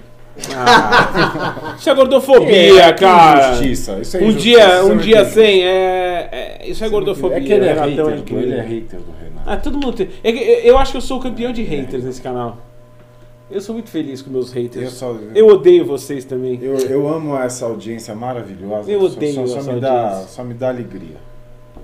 A, a Esther Kalinski não mandou pinha, mas falou: Renan é o tipo pra mim amor e ódio. Eu vou falar a verdade. Eu sou uma pessoa que, assim, poucas pessoas gostam de mim, muitas pessoas me odeiam, mas quem gosta, gosta. Olha, Renan, eu vou contar uma coisa pra, pra quem foi que você falou, tipo, a Muriel foi a, Olha, a gente sabe Esther. a gente vai falar que a gente sabe disso? faz puta, é tempo demais, nem fala quanto tempo faz que a gente sabe, é uns 17, anos. a gente sabe disso. Mais, né? É, faz é. tempo, hein? Faz tempo, hein, Renan? How dare you? How dare you? É o seguinte, Tivemos um Pimba sobre auto, Renan. Posso falar? por favor, O Thiago Cardoso mandou 5 reais e falou como foi o pódio de Mônaco em 1995. puta, você, essa aqui, você meio que me pegou, porque 95 é um ano que eu fiquei muito frustrado, não acompanhei a temporada, porque o Senna tinha Porque o morrido em Senna tinha 94. morrido em 94. É, mas assim, eu posso cravar tranquilamente que o vencedor foi Michael Schumacher com uma Benetton B195, motor Renault V10, principal patrocinador Mild 7, pneus Goodyear, combustível da Elf. Essa é Johnny Herbert, que eu acho que não chegou ao pódio. Johnny Herbert que fez um papel, até ganhou das corridas que ele era, mas não foi muito brilhante. Agora, a questão é a seguinte, quem complementou o pódio, né? É difícil pra mim, eu não estou lembrando, tá? É, ouso dizer que teve Ferrari naquele pódio. Mas não pera, posso- quem você falou que ganhou? Michael Schumacher com uma Benetton B195 Tá, eu vou, Renault. eu vou colocar o resultado na tela, então. Se não tá lendo, não leia. O resultado tá na tela aqui, na minha colinha do, do Wikipedia. Continua, vamos lá. Tá, eu não consigo ver. Michael Schumacher venceu. Eu creio que teve uma Ferrari é, em- no pódio. A Ferrari não estava mal naquele GP de Mônaco especificamente. Mas. É, é 95, né? 95. Puta que pariu, o cara é. O, o desgraçado é um gênio, cara. Nesse ponto é o seguinte: nesse ponto, how dare you? How dare Você errou. Não, como Claro assim? que não errou, é Benetton, é. Schumacher, porra. Schumacher ganhou com uma Benetton Você B195 achou o cinza. site errado. Nossa, Não, peraí. cala a boca, Riso. É, eu- Ele, eu vi era Michael, Michael Schumacher Não, com, o Re- com a perdão. Benetton. Perdão, eu tava- Damon Hill. Damon eu- Hill eu em tava segundo vendo colocado. foto. E sim, você acertou. Acertou. O terceiro colocado era Gerhard Berger Com uma com uma Ferrari. Peço Imitada perdão, do Renan. vendo Puta que pariu. Eu tava vendo o treino, não. How dare you? Agora eu vou te dizer uma coisa, Renan. No décimo, na, na décima colocação a gente tinha o herdeiro. Quem? Não, Quem? não, não Ah, era. o Pedro Paulo Diniz? Pedro Paulo Diniz. Grande. Posso falar? Posso falar com que carro? Pedro Paulo Diniz com uma Forte Corse. Ford. Forte, forte. É tá? isso mesmo. Vê se o, o nome do carro era FG alguma coisa, ou não. Ah, vai se fuder, Renan, caralho. Era uma Forte Corse, motor Ford, companheiro de Roberto Pupo Moreno. Ali, tá? O Rubinho chegou em 14 nessa co- e o Roberto Pupo Moreno eh, foi retirado da prova. Isso, tá ali em 20. Ó, peço perdão que eu tava vendo o, a- o treino não corrido, então o Renan acertou absolvido. tudo. Tá. Nossa, não, mas E é- próximo o que- Pimba, fala. O que é incrível sobre essa prova é que só 10 carros terminaram a Ah, prova. mas. Vê a de 96. Gente, vamos voltar. Vamos voltar pro. Pimba, pelo amor de Próximo Deus. Pimba é do Anderson Calassans, Eu mandou. sou viado, eu não gosto de Fórmula 1. Vai. Mas de Mônaco você gosta. De piloto eu Ah, ó, ele falou uma boa. Você não gosta de Fórmula 1, mas de Mônaco você gosta. Ah! How dare you? How dare you? Mas de Mônaco você gosta. Anderson Calassans mandou dois reais e falou: Renan, você acha que agora a Ferrari vai? Ah, meu, vocês vão falar de Fórmula 1, eu vou falar de política, vai perder o público aqui, mas assim, você acha que agora a Ferrari vai? A Ferrari ela vai fazer um bom papel até o fim do ano, tá? É, só que demorou muito pra ajustar o carro e, enfim, deixar ele pronto pra disputar com a Mercedes. O Hamilton já é pentacampeão. Kianfer mandou 5 reais. Kianfer que esteve aqui conosco outro dia e falou: MBL will never end. Tenho carinho por todos vocês. Um grande abraço. Um Pô, aquele abraço. Beijo, Kianfer. fofíssima Kianfer que veio assistir o programa aqui. É, assim, existe essa lance, assim, todo mundo, é, todo mundo vaticinou que o MBL acabava esse ano. Existe um trabalho, Carlos X, dessa turma toda, falando, mas é o seguinte, quanto mais bate, criou um charme. A merda de ficarem batendo na porra do MBL é que gera uma curiosidade mórbida. Quem são esses caras que todo mundo fica querendo- da jararaca. É, não cortaram a cabeça da oncinha aqui, ó. A oncinha tá viva. Tá viva e Não cortaram a cabecinha da jararaca. E muito vivo. Sim. É isso aí. Zero. Mas nem um Bimba? Por enquanto, enquanto o pessoal manda pimba, eu vou, vou voltar aqui pro tema do discurso. Aliás, do perdão, perdão, perdão, perdi um Pimba do, do, do Alessandro aqui agora. Manda. Meu Deus, tô, nossa, tô muito, muito errando hoje. O Alessandro mandou 50 reais e falou: Gosto muito mesmo desses. Três, Renan, Fofito e Pavinato. Quem não gostar não tem meu respeito. É que assim, ele é um cara classudo. Ele é um cara que, porra, vê essa bancada Sanfran. Você tem o que seguinte: o nosso Mr. Mônaco aqui, o nosso Rei das Festas na Riviera Francesa. Posso colocar, eu posso incluir a Riviera Francesa aí ou não? Pode, claro. Pode. Pode, Tá no itinerário. Tá no itinerário. Tem- aí tem um cara que assim manja de comer bem, conhece os lugares, sabe ser bem recebido por um garçom, e por um dono, pelo próprio dono do restaurante, esse aqui. E é o seguinte, Sugismundo aqui, mas estilinho, tá ligado? Vagabundinho. Faço meus corre aqui, dou golpe em presidente. Tudo bem, se precisa, Presidente aqui. precisa derrubar um presidente, tô lá. Então, é um trio parada dura, é um trio, mano, trio da época da Sanfran, trio Movimento Resgate Arcado. Não é nem MBL, isso aqui é o MRA. Isso aqui é MRA. MRA. Essa aqui é a galera do MRA. Nossa, é, é, é uma bancada clássica e, o, e o- dá pra entender o, o afeto do Alessandro porque realmente Existe um afeto real que une esta bancada. Sim. Existem golpes que unem. Participamos juntos do famoso golpe do segundo golpe do turno. segundo turno. Golpe do segundo turno, que eu narro no livro que vai sair do impeachment, tá? Você narra o golpe do segundo narro, turno? narro como um histórico que ajudou, inclusive, a, a própria minha Ah, formação aquilo política. foi um, aquilo foi um é exercício mencionado? de Brevemente, mas é mencionado. Cristo. Brevemente. É. Inclusive, você, você não sabe, Fofita, eu narro um longo diálogo com você. Sério? Longo diálogo, que o, o meu editor, o Carlos Andreasa, elogiou bastante. Falou assim, está muito bom o diálogo com o... Puta que pariu, por que, que eu não vi essa porra? Vou te mostrar. Ah, pô. Tá? Um longo diálogo com você. Vamos lá. Eu tive muitos longos diálogos. A gente tinha longos diálogos ali fora da faculdade, olhando pra faculdade de fora. Eu, você, Pedro, Pedro Henrique, Fleiber, nosso sim. colega. Não tem pimba? Agora vou voltar então, vou falar do discurso do Bolsonaro. Pessoal, tá, assim, tá acabando aqui, o programa bom demais. Até passou rápido. Eu queria falar pra você, com vocês o seguinte. Como é, como vai ficar o Brasil, tá? Nesse cenário hoje de treta global e caso seja levado à frente o impeachment do, do Trump. Como fica o Brasil, como fica Dudu, como fica a política externa e como fica a nossa relação com, vamos dizer assim, essa quebra de balanço que tem de poder entre globalistas e antiglobalistas, como fica a nossa relação com os globalistas. Mr. Pimba. Ô, Puta que o pariu! Nucameira mandou 189,90 e falou: Bancada Sanfran maravilhosa, adoro os três. Obrigado, Ah, muito obrigado. Nada, nada como carinho, reconhecimento. pô. Agora, você sabe que eu falei com a Nuca Meira? A Nuca Meira é nossa veterana. Sério? É. Nossa veterana. Veterana, inclusive tua. Acho que ela é de um ano antes que o teu. Era do ano do Arbix, então. É dona do Arbix. Caramba. É. É. Temos que respeitar nossa veterana aí. Um abraço, Uau. um abraço pro, pro, pro Um abraço pra Luca. Bom, A Arbix tá no Google, não tá? Uma coisa assim. tá lá. A gente tem que convidar mais esses franciscanos pra virem Sim, aqui. Vamos chamar um dia o Arbix pra vir? Agora que os globalistas gostam da gente e tal, dá pra vir todo mundo. Agora pode vir, tá, tá liberado. Sim. Abriu a porteira. Antes só vinha eu aqui de corajoso. É. Eu era o único corajoso vim aqui. Vereador só pode o Holiday. Verdade, bo- bom ponto. Bom ponto. Estamos em campanha, não vamos ficar dando voto pra quem não merece. Exato. Vai lá, Renan, discurso Vou Bolsonaro. voltar então, por favor, voltando para o. Bolsonaro. Ah, o Brasil está muito em maus lençóis. Né? O Brasil ele está muito em maus lençóis. Se ele continuar é, permitindo que se fale o que bem, o que o presidente bem entendeu, que vier à cabeça, ele tem que tomar mais cuidado nas suas relações cotidianas. Porque o que ele falou na ONU, o que ele deixou de falar na ONU, isso não vai impactar é, no comércio é, é, global. O que vai impactar é o cotidiano do Brasil e a esperança aí de que o governo ele haja mais tecnicamente e menos afetivamente, como ele tem feito até o momento. Né?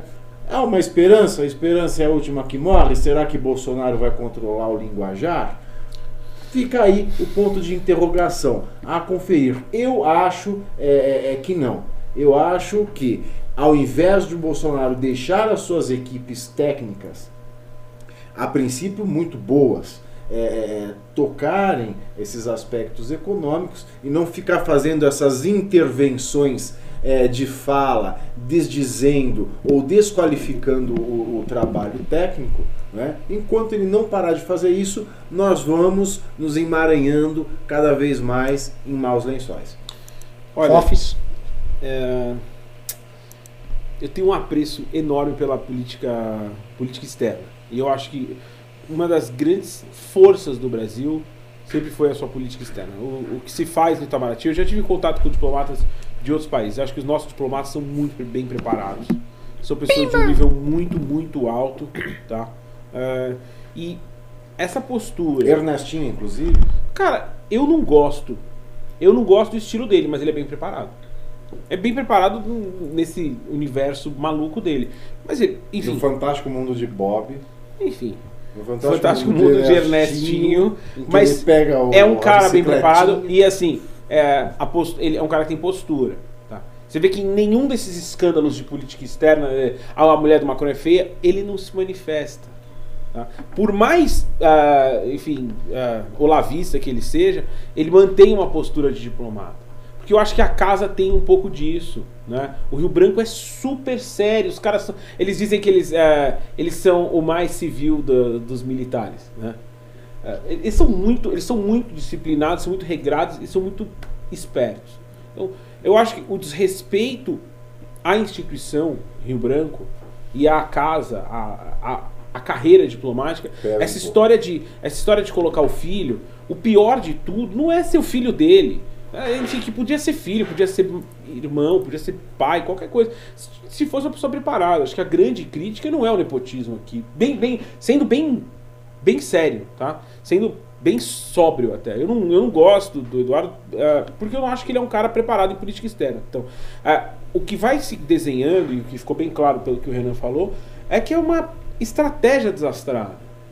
É uma, é, primeiro que é uma estratégia de que, enfim, conta muito com a sorte, porque trabalhou muito com pessoas e não com instituições, não trabalhou com nações. Então, quando você se apoia demais em pessoas em política externa, você muito rapidamente cai. Então, tá se tá desabando a estratégia. É muito triste, porque o Renan pontuou muito bem hoje, o que, quem mais sofre com essa política desastrada do Jair e eh, do governo Bolsonaro é o agro, é o comércio, é, enfim. Que brasileiro passa vergonha no exterior, a gente sempre passou.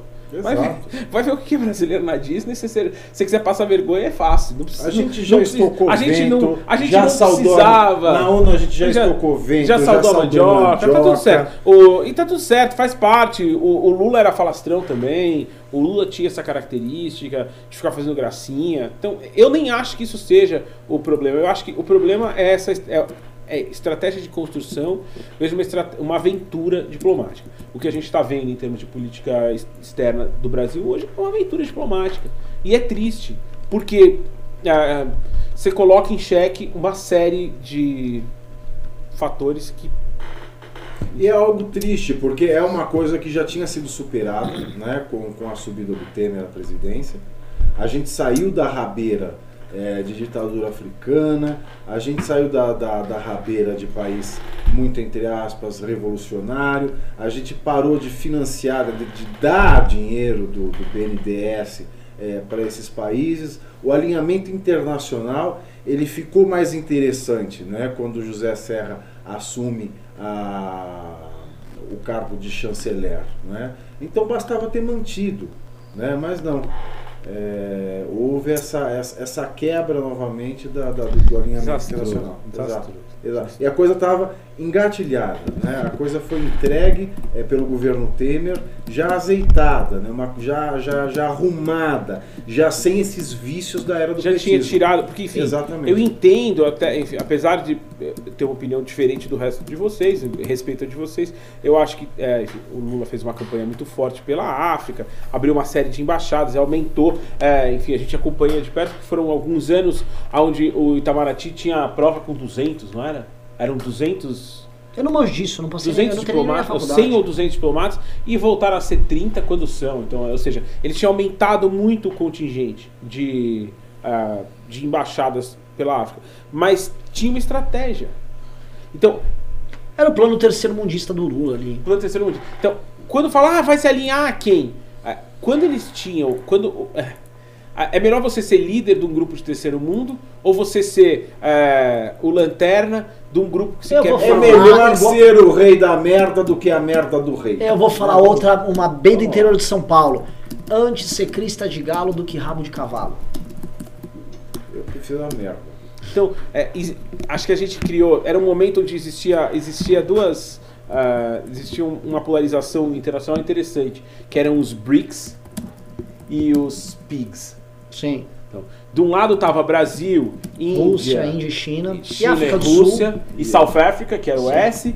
É, e do outro tava Portugal, Itália, Grécia e Espanha. e Espanha, tá? Que, enfim, falavam que eles estavam fazendo tudo de errado. E tinha também um, um- um caráter pejorativo Sim. de falar que BRICS eram tijolos que estavam construindo, que eram sólidos, e ao mesmo tempo os pigs eram porcos e Sim. estavam, é, enfim, na merda, que era aquele, aquele tempo de, enfim, toda a crise nesses países. Então existia uma esperança de que esse alinhamento, de que esses países. Só que é, não dá para comparar o crescimento da Índia e da China com o crescimento do Brasil. Não dá, o Brasil sempre foi caudatário isso aí. Então, assim, Ele é, ficou, mesmo... Era um alinhamento muito mais geopolítico do que ah, de gente puxando a economia global. Não dá. Então, é real, passamos bastante vergonha aí. Vamos lá. Tem, uma- entrou pimba aí nessa brincadeira. Entrou pimba, entrou pimba. O Google Bustamante mandou 10 reais e falou: uma discussão. Vendo vários canais do YouTube e pessoas subindo falando mal do MBL, e tem até canal de games falando. Seria essa uma estratégia política para o futuro? Não lacrar ou mitar, mas sim falar do MBL. Mas óbvio. É óbvio, meu irmão. Teve um moleque chamado Gustavo Sereno. Ele era um coordenador, assim, inútil do MBL, lá do Maranhão. Não fazia nada. É uma criança. Mas Gustavo Sereno. Nem sei, é Gustavo Sereno o nome dele. Não fazia nada. Aí, ele, só porque ele saiu ali atrás do Carmelo, o Carmelo saiu também, ele, gente, saiu do MBL, ganhou um monte de like. é! Porque é o seguinte, o MBL, ele existe. O MBL é relevante. O MBL, ele se posiciona contra a esquerda, ele se posiciona contra... Ele se posiciona contra todo mundo que ele acha que, que tá errado. E aí é muito complicado, que aí todo mundo desgosta de você, e aí criam teorias, e aí, naquela, naquele afã, dá like, dá view, dá retorno, inclusive, econômico, fala mal do MBL. Tem um monte de youtuber aí que foi criado, tem mais de 100 mil inscritos baseado em bater no MBL. E posso falar, é muito bom. Melhor coisa é você saber que falar mal de você dá dinheiro. Ruim é você ser irrelevante. E assim nós estamos na história do Brasil. Esses caras não vão fazer nada histórico, é isso dói. O que dói, assim, prolifera de movimento, iniciativa de imitar o MBL. Mas, meu irmão, nós, nós derrubamos a Dilma, sacou? Nós estivemos naquela sala com Cunha. Nós, sabemos de coisas, né, para essas pessoas que não têm história, que vocês jamais vão saber. O que resta vocês é puxar saco do Bolsonaro. O que nós vimos, as decisões que nós somos obrigados a tomar, decisões históricas que mudaram a história do Brasil, você que tem inveja nunca vai passar. Você nunca vai ter esses dilemas. Você nunca vai tomar decisões que vão mudar o rumo de um país. Nós tomamos. Doutrina, doutrina Roger Stone. Né? Melhor ser infame do que não ter fama nenhuma. Exato. Então, assim, podem falar, vocês não viveram o que nós vivemos. Então, enfia o dedo no cu. Que delícia. Ai, Credo, que delícia. ou, ou, cruz quero. Ulisses Júnior mandou 5 reais e falou: Renan, se você entende mesmo de Fórmula 1, cite algum grande momento de Ricardo Zonta. Ulisses Júnior, que é o Raposa, né? É ele mesmo? É, pelo, grande, um herói, um herói nosso. Um grande momento de quem? Do Ricardo Zonta. Ricardo Zonta. Ricardo Zonta teve uma passagem, assim, muito triste na Fórmula 1. Ele foi obliterado pelo Jacques Villeneuve ali na BAR. É, um momento grande dele, ele foi campeão da época da Fórmula 3000, depois ele foi campeão é, da, da- do GTR, que é aquele campeonato de, de marcas de esporte protótipo que tinha ali, pela, pela Mercedes. Pela Mercedes, foi piloto de testes da McLaren. E aí na BR não fez nada especial. Teve um pequeno brilhareco. Ele, na primeira vitória do Rubinho Barrichello no GP da Alemanha de 2000, ele corria em quarto ou quinto com sua BAR ali. Eu falei, puta, tinha até chance de pódio. Aí rodou. É um cara que não morde a maçã. Ele é tipo esses movimentos inúteis que tenta imitar a gente, que vai sempre rodar no final. Muito bem, muita boa Puta que comparação, pariu. hein? Próximo. Gostei do fechamento. Próximo, Pimba Henrico Marquezini mandou 5 reais e falou: Minha pergunta vai ao Pavinato. Sim, querido. Como ele se dava com o Renan na faculdade e, no outro assunto, o que ele pensa sobre o presidente Bolsonaro? Muito bem.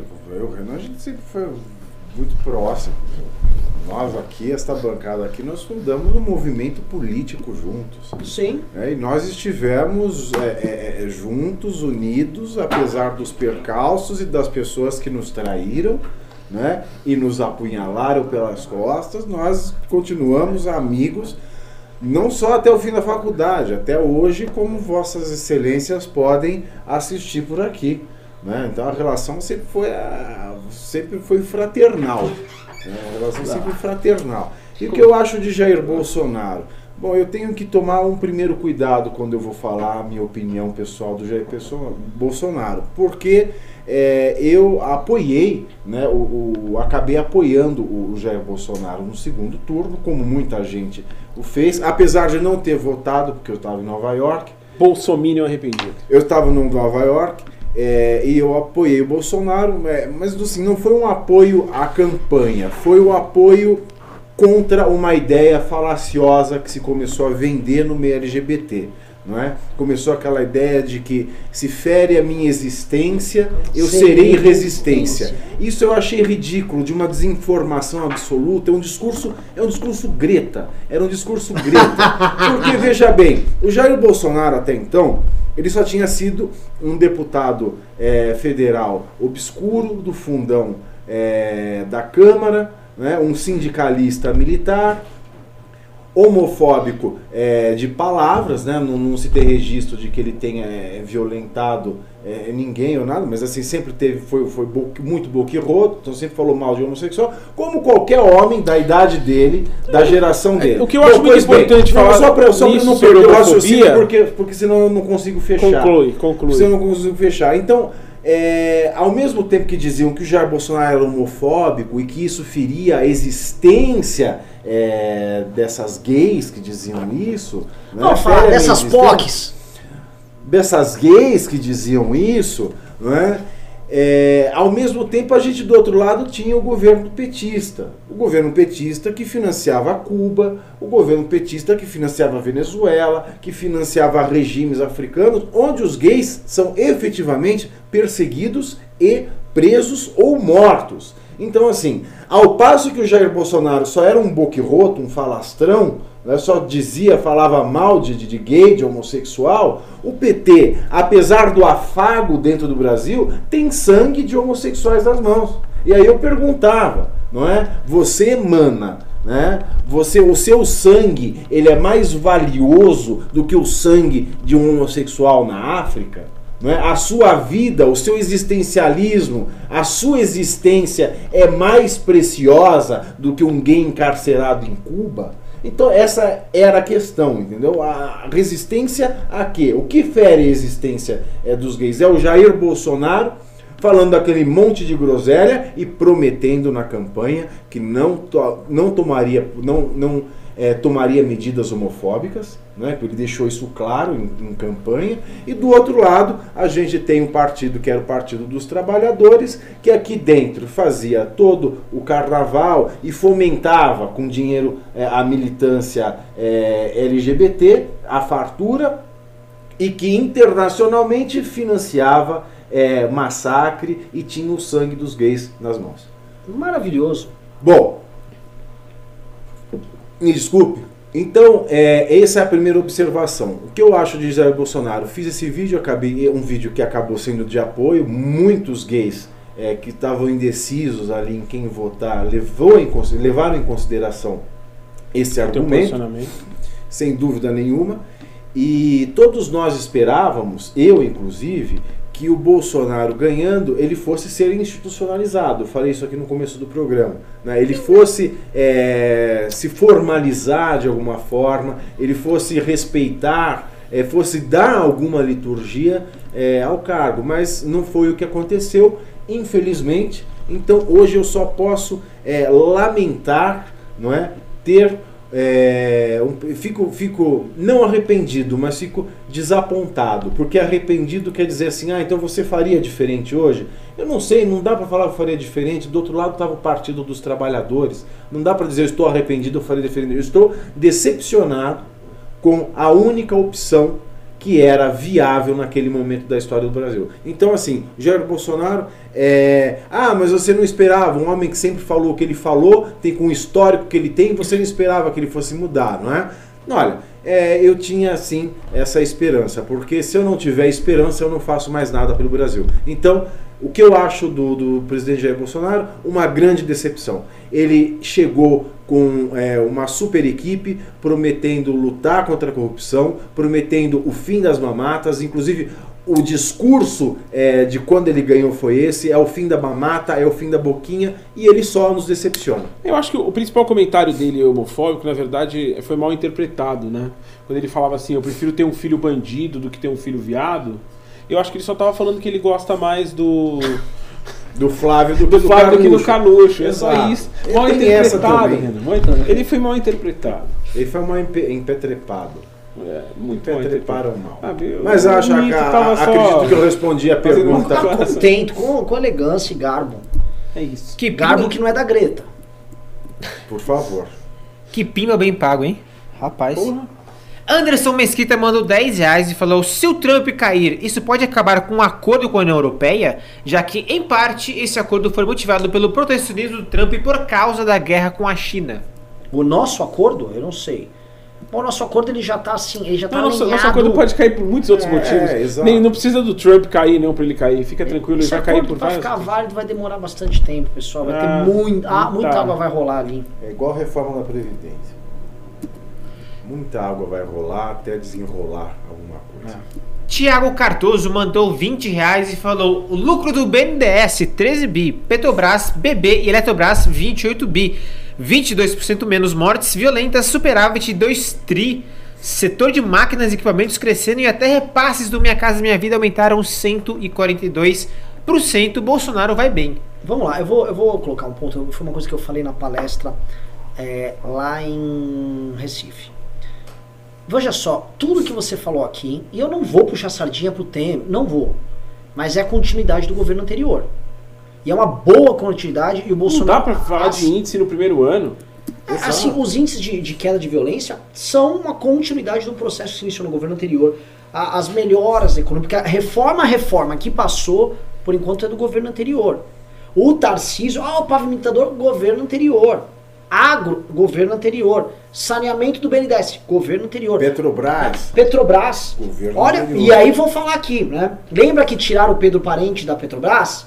Lembra o que o Bolsonaro fez naquela época, por causa daquela greve do- dos, dos Dos caminhoneiros. caminhoneiros, que era a favor da greve, daquele populismo vagabundo, que inclusive esse merdinha aí desse Felipe G. Martins que fica querendo... Que acabou com a economia brasileira. Acabou. Quebrou o Brasil. Essa brincadeira Aquilo de moleque. fudeu o PIB. Quebrou o Brasil. Fudeu o PIB É, do país. Mas assim, não vou ser. Não vou, ponto seguinte, Bolsonaro teve a decência de continuar levando isso adiante, assim como o Amoedo também teria, assim como o Meirelles teria, assim como o Alckmin teria, assim como o Álvaro Dias teria, só não teriam o keynesiano do Ciro Gomes e o pessoal do PT. Até a Marina, se bobear, teria a decência, né? Acho que só não o Daciolo, o Ciro e o, e o Haddad. Olha, Renan, Mas- eu não sei se o Haddad não. Bom, enfim. Vai. Mas é o seguinte, ah, isso aqui, é- esses resultados que você está vendo, por favor, não vincule de forma, é, de forma simplória a figura de uma pessoa. Tá havendo uma mudança de cultura no Brasil que, porra, o MBL participou, os institutos pa- participaram, setores da imprensa, a Jovem Pan participou, o, o Mises participou, todo mundo, todo mundo no Brasil que ajudou a semear essas ideias, ajudaram a torná-las consenso. Né? São tão consensos que operaram no governo do Temer e estão operando agora no governo do Bolsonaro.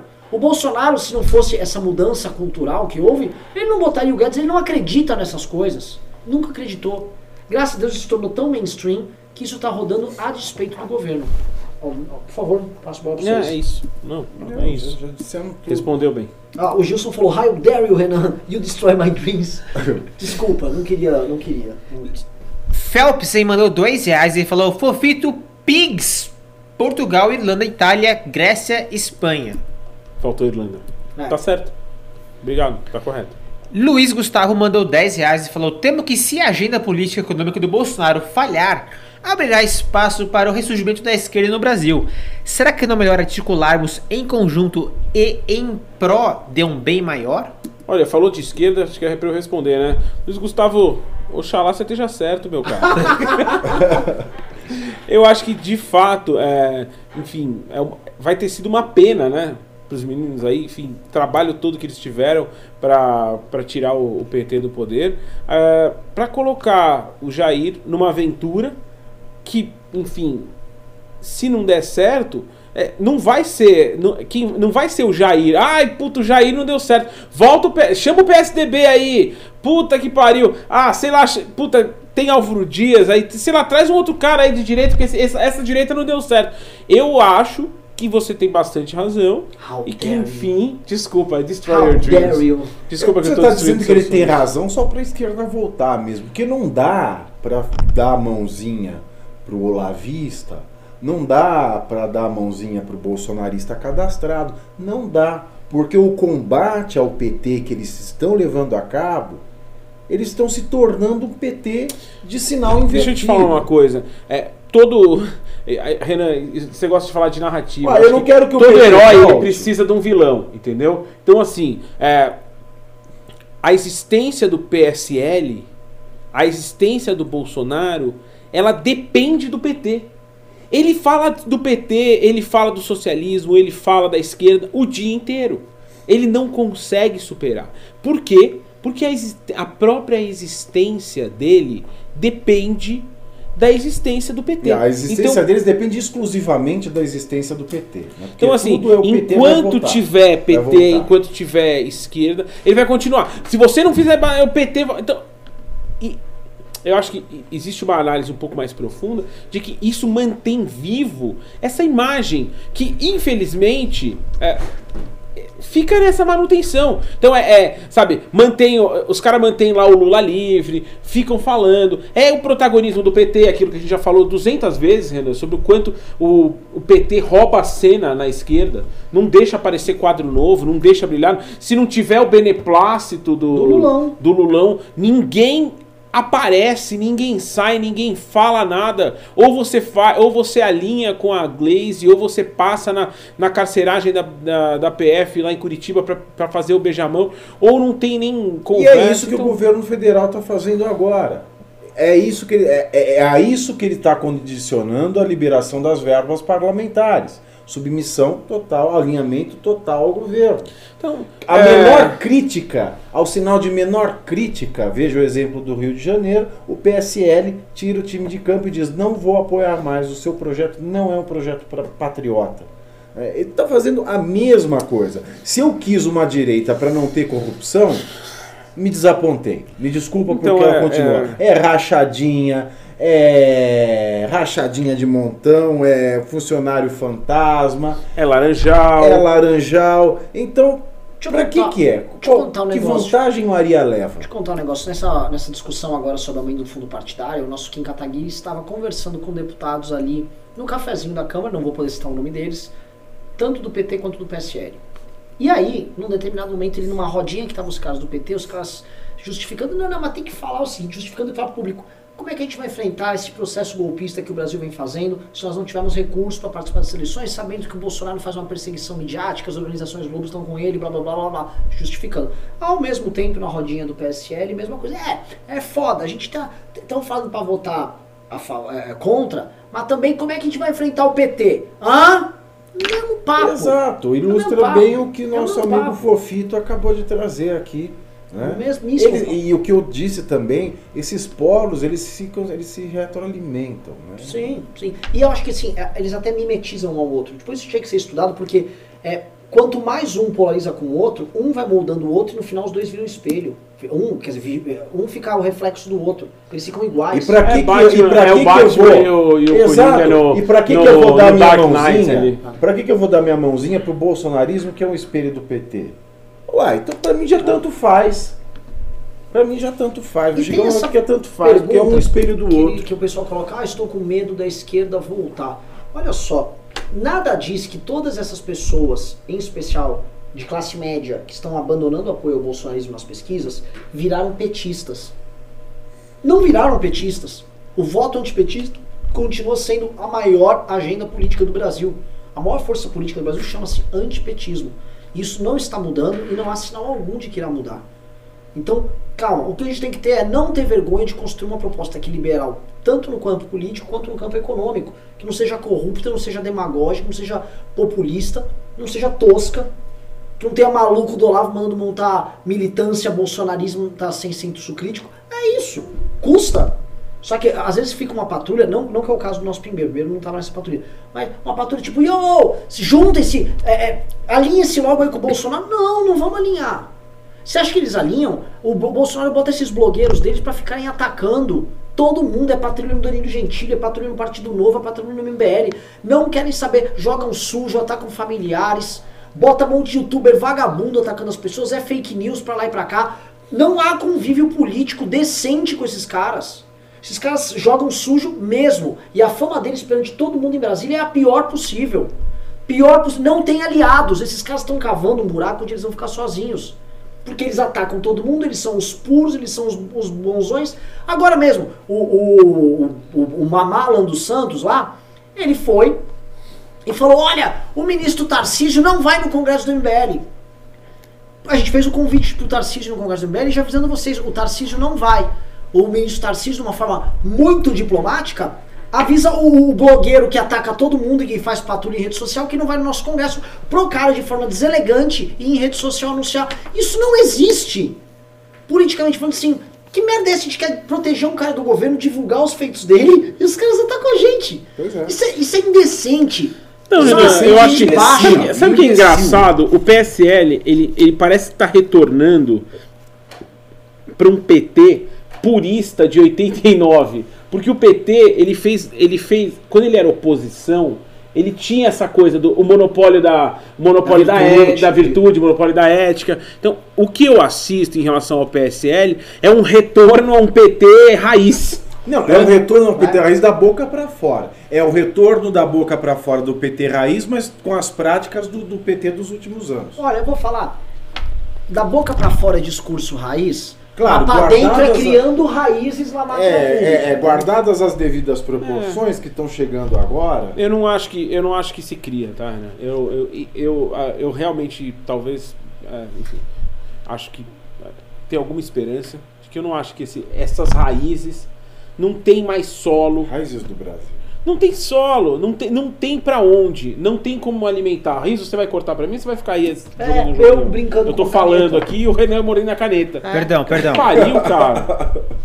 Ah, acaba logo com esse programa então, ô Riso. Você já você quer ir? pimba É, aí. risocracia. Se esse for o regime que você quer que a gente viva, desculpa. Aí eu vou embora, maior com o chega. Fred. Vamos lá, tem mais. Tem mais pimba aí? Não tem pimba. Não tem pimba? Não tem pimba? Então, é, Podemos encerrar. Podemos encerrar. Mim, eu tô aqui. satisfeito. Estamos encerrando assim, belíssimo programa. Obrigado. Ó, pra vocês que assistiram. Ninguém dava bola pra essa condição. Chegou um pimba. Chegou um pimba. então lê. Henrico Marquezine mandou 5 reais e falou: agradeço a resposta do Pavinato. Em outro Seara pergunto. Lá vem. Quais as virtudes e defeitos de Dória, Witzel e Bolsonaro? Qual deles em 2022? Lembrando Vai. que é um pimbinha de cincão. Valendo 5 reais. Valendo Pimbinha de 5 cincão, reais. tá? Agora quero ver, quero ver a sua capacidade de síntese. Nós temos, nós temos três novatos em política eletiva: Dória, Jair Bolsonaro e Witzel. Bolsonaro se prova uma decepção em todos os campos. Dória ainda é uma incógnita, não fez nada é, de muito significativo e tem uma fama de traiçoeiro, embora traga um programa mais interessante economicamente para o Brasil debaixo do seu braço. E o Witzel é um cara que subiu na imagem do Bolsonaro e agora quer se descolar porque também quer ser presidente. Não se trata aí do creme de la creme da política brasileira. Né? São três pessoas que infelizmente é aquela, aquela parte é o queimadinho, sabe, da, da panela, aquilo que ficou Cuidado. aí. Você tá falando que é um socarrá? Não, de forma alguma. Não tem, não tem, não tem classe suficiente pra ser um socarrão. É só aquela panelinha É queimada mesmo. É isso. É, e só falando aqui, antes de terminar aqui, Ana Foda fala, querendo provocar, querendo dizer que o, o Piquet é melhor do que o Senna, né? Só dizendo aqui que eu não tenho problema nenhum em achar que o Piquet pode, ser, pode ter sido melhor que o Senna. Piquet, se você for analisar uma Fórmula 1 de 1975 a 82, 83, o Piquet foi um piloto melhor do que o Senna. Mas na Ah, mas época... ah, isso a psicanálise responde para Ana Foda, ela tá querendo Piquet. Ana Foda tá querendo Piquet, isso tá muito claro para mim. Ela cansou de cena, ela quer pequena. Então vamos encerrar esse programa aqui. Palavras sinais de fofes, por favor. Ah, pô. Bom, eu Eu vou odeio falar. tudo. então. Eu falo, é, é, é pra mim, né? Pô, Eu odeio bom. todos vocês, vocês me odeiam. É maravilhoso ficar aqui odiando e sendo odiado. Obrigado. Bom, um beijo para quem é DJ, um beijo, um beijo para quem é VD, um beijo para quem é do bem, um beijo para as travestis. Falou! Até mais! Fui! Chega atrasado, mas essa é do Piquet até o Damon Hill, viu?